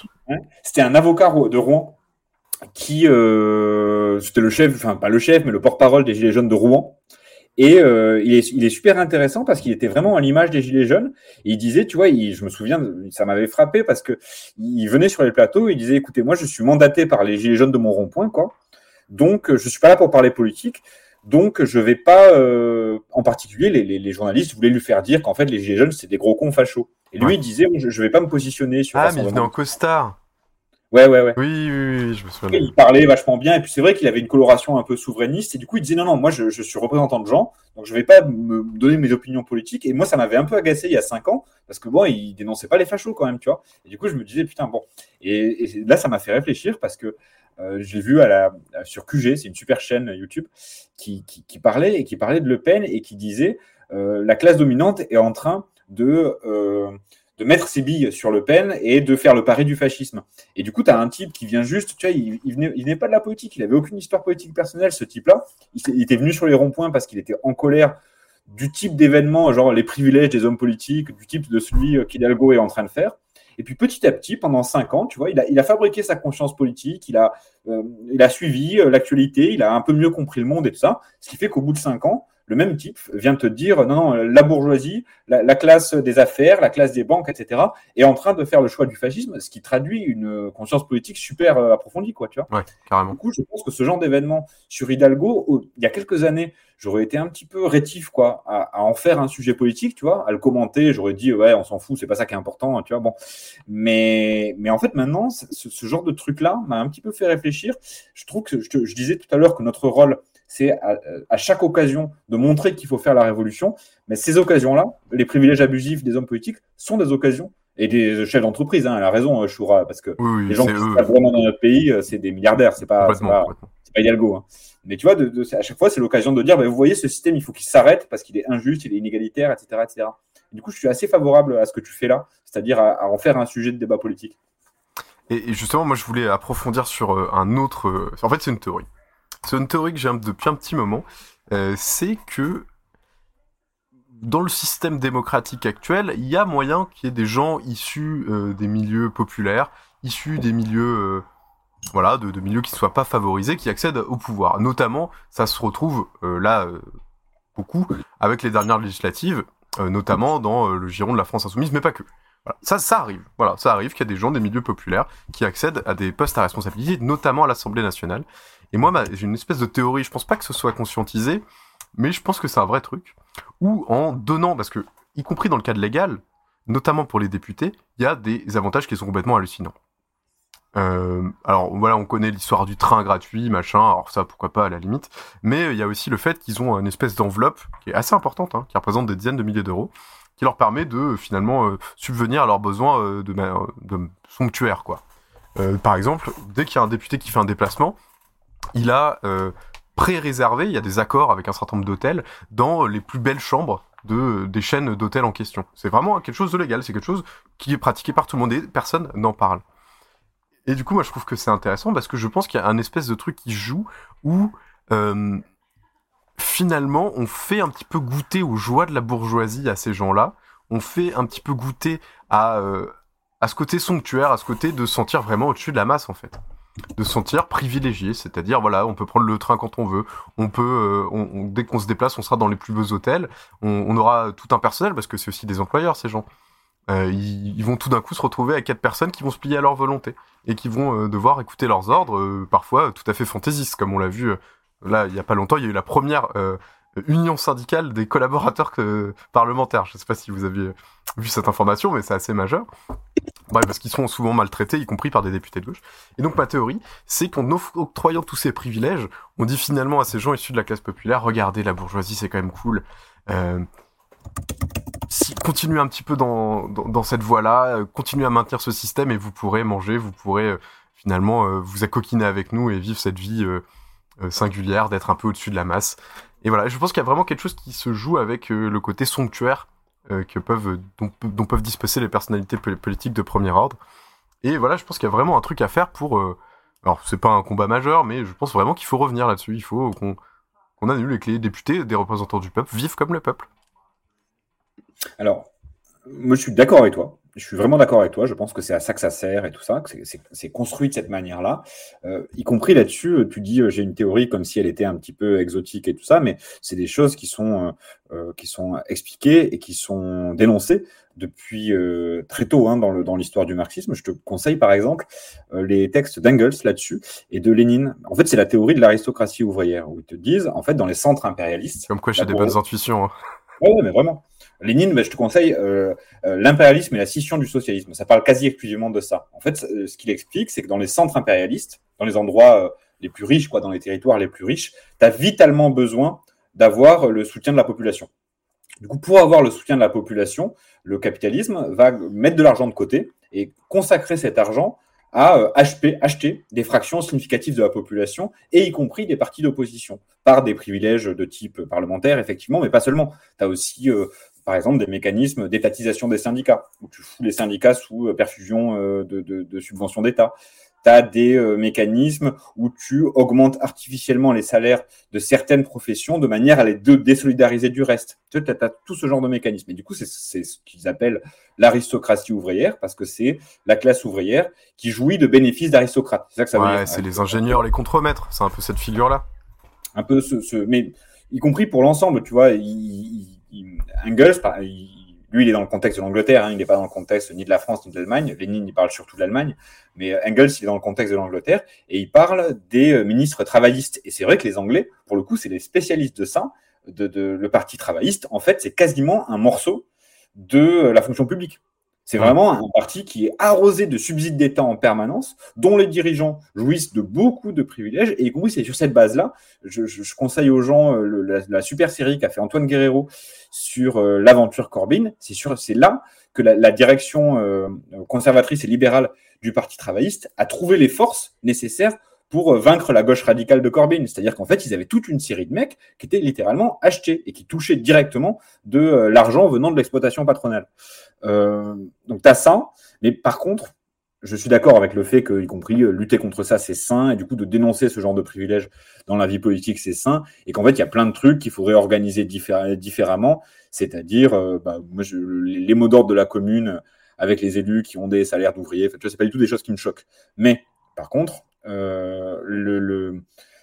la corruption euh, de l'aristocratie ouvrière, c'est quand même pas essentiellement en politique qu'elle se joue. Il y a un truc, moi, qui me frappe beaucoup, c'est euh, la, la, la, question de l'ubérisation. Parce que l'ubérisation, on en parle beaucoup du point de vue du droit du travail. Nous, on est des militants du mouvement social, du mouvement ouvrier et tout. Donc, ouais. on regarde le nombre d'heures travaillées, le, le, le, salaire à l'heure et tout ça. Et on voit évidemment que les types se font baiser parce que, en fait, quand tu es salarié, tu es vachement mieux payé. En plus, tu as tes cotises, en plus, tu as plein de trucs. Bon, donc tu, tu prends cet angle-là. Mais il y a aussi un truc à dénoncer du côté de la consommation, je crois, moi. Parce que, pour le coup, on propose effectivement à des gens qui sont pas des capitalistes. Les clients d'Uber, c'est pas de, de, Uber Eats ou de Deliveroo, tous ces machins là, c'est pas des capitalistes. Tu c'est pas des les capitalistes, ils ont ils vont à l'hôtel de 4 étoiles, enfin tu vois, ils vivent pas comme ça. Euh, les, les... Mais par contre, on propose à ces populations là d'avoir à tout moment des livreurs, des chauffeurs, des cuisiniers, euh, des femmes de ménage même, c'est-à-dire d'avoir de, vrais privilèges d'aristocrates alors même qu'en fait euh, leur métier c'est enfin tu vois leur métier mmh. c'est euh, ingénieur ou etc etc donc la dénonciation des privilèges au sein de la classe ouvrière ne peut pas se limiter à la dénonciation des privilèges des euh, représentants politiques. Et c'est vraiment important qu'elle ne s'y limite pas parce qu'en réalité elle est beaucoup plus massive en dehors de la politique avec ce genre de truc. C'est vraiment euh, le, le je, je, lisais là le bouquin La France sous nos yeux de, de Fourquet. Tu sais, c'est un sociologue qui, qui, est vraiment super intéressant sur les évolutions de la France et qui faisait la remarque, je ne m'étais jamais faite, moi, que l'application par laquelle tu fais venir ton livreur Uber Eats ressemble étrangement à la sonnette euh, euh, grâce à laquelle les aristocrates du XVIIIe siècle faisaient venir leurs domestiques. Mmh. Et enfin, qu'effectivement, on offre à une fraction de plusieurs millions de gens des privilèges qui sont des privilèges d'aristocrates. Et qu'évidemment, du coup, ça les désolidarise vachement du reste de la population. Parce que bah, les, les, gens qui vivent super confortablement, parce qu'ils se font constamment livrer de la bouffe, qu'ils n'ont jamais besoin de conduire ou de prendre les transports en commun, que X, que Y, bah, ces gens-là, tu vas leur dire non, non, maintenant tout ça c'est fini. Parce qu'en fait, on, on, on, le, le, capitalisme, on tourne cette page et on arrête Uber, on arrête Uber Eats, ces entreprises, on les ferme. Point. Bah, évidemment, ces gens-là, tu vas pas forcément les avoir de ton côté parce qu'ils vont te dire, mais attendez, euh, hum. comment je fais quoi? Tu vois, comment je fais pour rentrer de soirée à 4 heures du mat? Comment je fais? Et du coup, tu as toute une série de questions comme ça où je pense que c'est vraiment important de défendre l'idée d'après laquelle la solidarité, comment dire, c'est comme l'amour, quoi. Il n'y a, pas, y a pas de solidarité, il n'y a, a, que des preuves de solidarité il n'y a pas d'amour, il y a que des preuves d'amour. Enfin, c'est un, un, vieux proverbe. Oui. Je pense que c'est vraiment important de défendre l'idée après laquelle, oui, euh, le, il faut faire reculer les privilèges en politique, mais en fait, il faut faire reculer les privilèges tout court, et y compris au sein de notre classe. Parce qu'au sein de notre classe, il y a des privilèges, et c'est la raison pour laquelle elle se divise, et c'est par exemple la raison pour laquelle euh, elle euh, elle vote pas la même chose. C'est la raison pour laquelle tu as des gens qui euh, voulaient absolument pas voter pour la gauche radicale au, en 2022 parce que ça leur est odieux, parce que c'est des odieux bolcheviques au couteau entre les dents, euh, islamisés ou je sais pas quoi, et du coup qui étaient prêts à tout, par exemple, pour qu'il y ait Taubira, qui cherchait à tout prix à avoir une gauche plus modérée, tout simplement parce qu'ils ont eux des revendications plus modérées, parce qu'ils bénéficient d'exploitation capitaliste. Ouais. Mmh. Ben oui, ils en bénéficient d'exploitation capitaliste. Donc tu vois, je suis d'accord avec toi pour dire, il suffit pas de foutre des gens issus des milieux populaires euh, dans les arcanes du pouvoir. Y compris, on a des exemples comme un mec comme Estrosi, il vient du milieu populaire. Je suis pas sûr qu'il ait le bac même, Estrosi. Il vient vraiment d'un milieu populaire. Enfin, c'est le pire réactionnaire de la Terre. Donc, venir Ah, d'un populaire- Bardella, hein, il vient d'un milieu très populaire. bah, très bien, Bardella, je savais pas. mais Enfin, ouais, il y en a plein des exemples comme ça. Et effectivement, c'est très facile de se laisser acheter euh, en politique parce qu'en fait, c'est une machine à acheter. Mais par contre, c'est aussi facile de se laisser acheter euh, même sans faire de politique. Carrément. Bon, on arrive à, à la fin de ce, de ce live. Malheureusement, on ne pourra pas parler euh, de comment l'affaire Dupont-Moretti a montré à tout le monde que finalement la justice, que vous soyez petits ou grands, ne vous jugera pas de la même manière. Mais bon, je pense que tout le monde a plus ou moins compris euh, ce qui s'est joué à ce moment-là. Euh, que voilà, on a une justice bourgeoise et que tout le monde n'est pas évidemment traité de la même manière. J'avais une dernière petite question à te poser avant les recommandations euh, culturelles. Pour toi, c'est quoi le jeu de l'année? C'est quoi le GOTY Ah oui, parce que c'est là. Game of the de- Years, yes.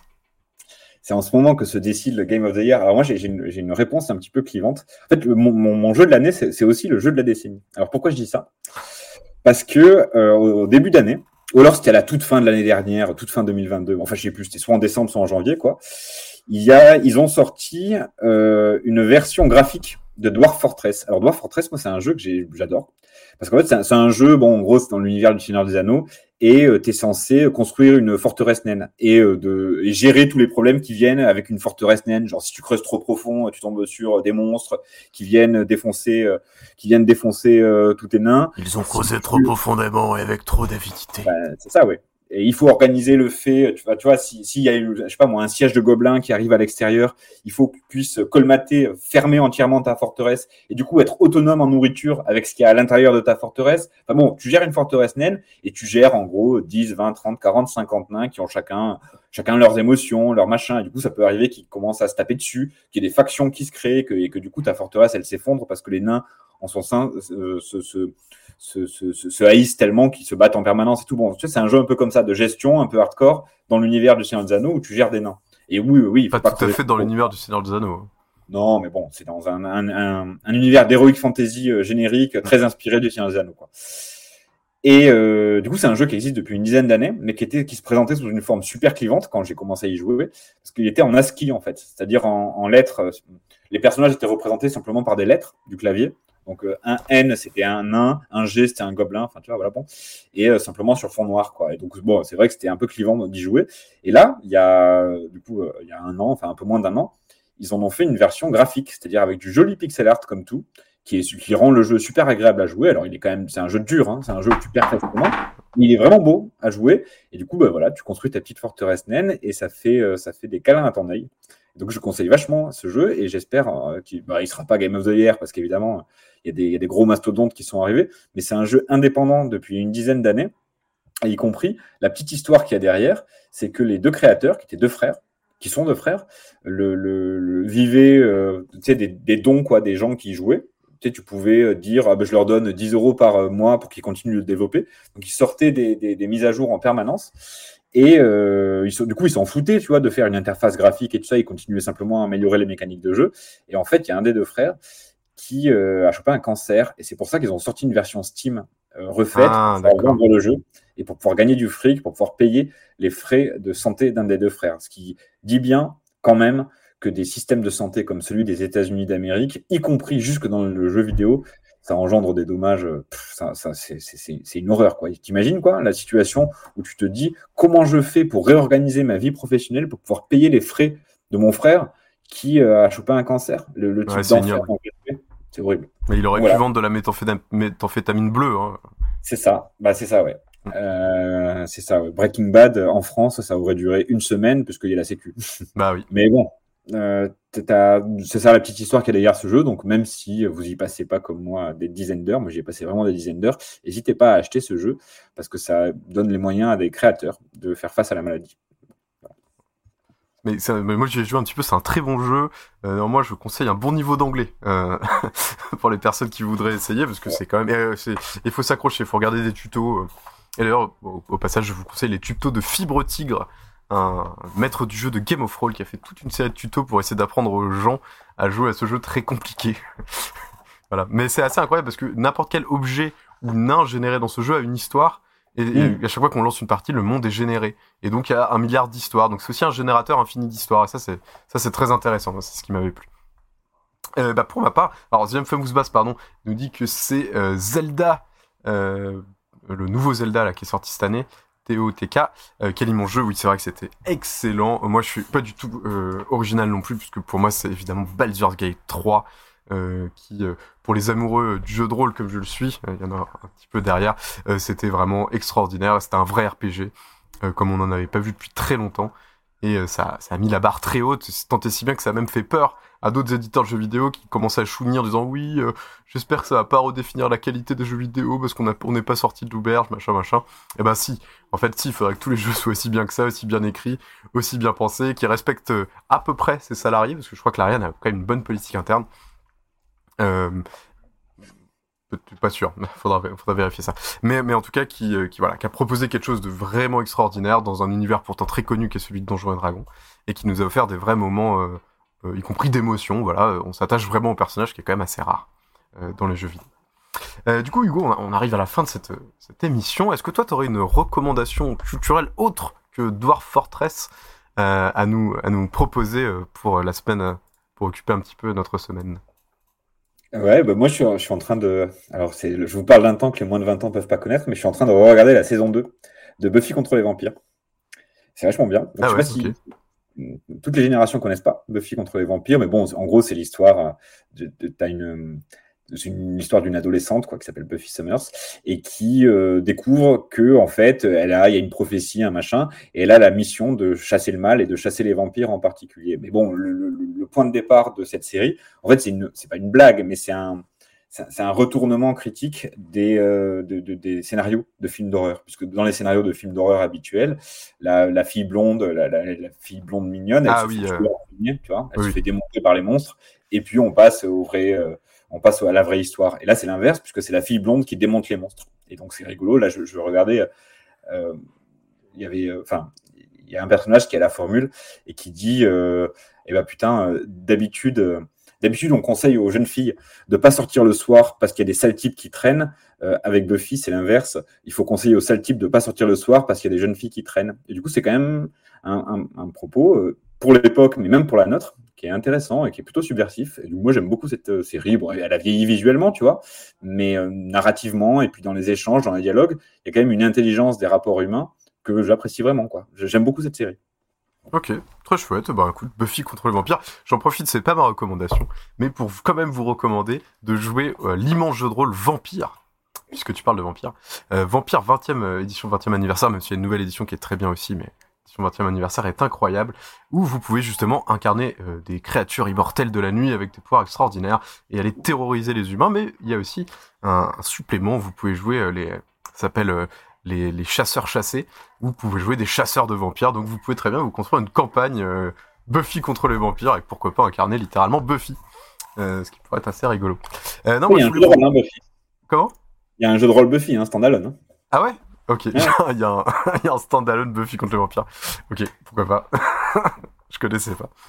Euh, moi, je voulais vous recommander une chaîne YouTube un petit peu connue, mais pas trop, euh, de gauche, qui s'appelle Dans la sauce. Euh, alors du coup, je suppose, j'espère qu'il m'en voudra pas si je l'appelle. alors, C'est un camarade. euh, en tout cas, ça a l'air d'être un militant de gauche assez intéressant, euh, qui propose des trucs très chouettes et en tout cas que moi j'avais pas vu. Et j'ai l'impression que c'est un renouveau un petit peu du YouTube de gauche et de la vulgarisation politique sur YouTube avec des formats relativement longs. Euh, et donc ça fait vraiment plaisir à voir. Euh, donc ça s'appelle Dans la sauce, c'est un monsieur qui est prof, je crois. Euh, et donc peut-être on, arrivera un jour à se, connaître, à se capter, peut-être on fera même des... Je. J'aimerais bien. En tout cas c'est un appel. Mais moi je vous conseille sa chaîne, je vais vous la mettre dans le chat, je sais même pas si moi j'ai le droit de le faire ou pas. Oui, moi j'ai le droit.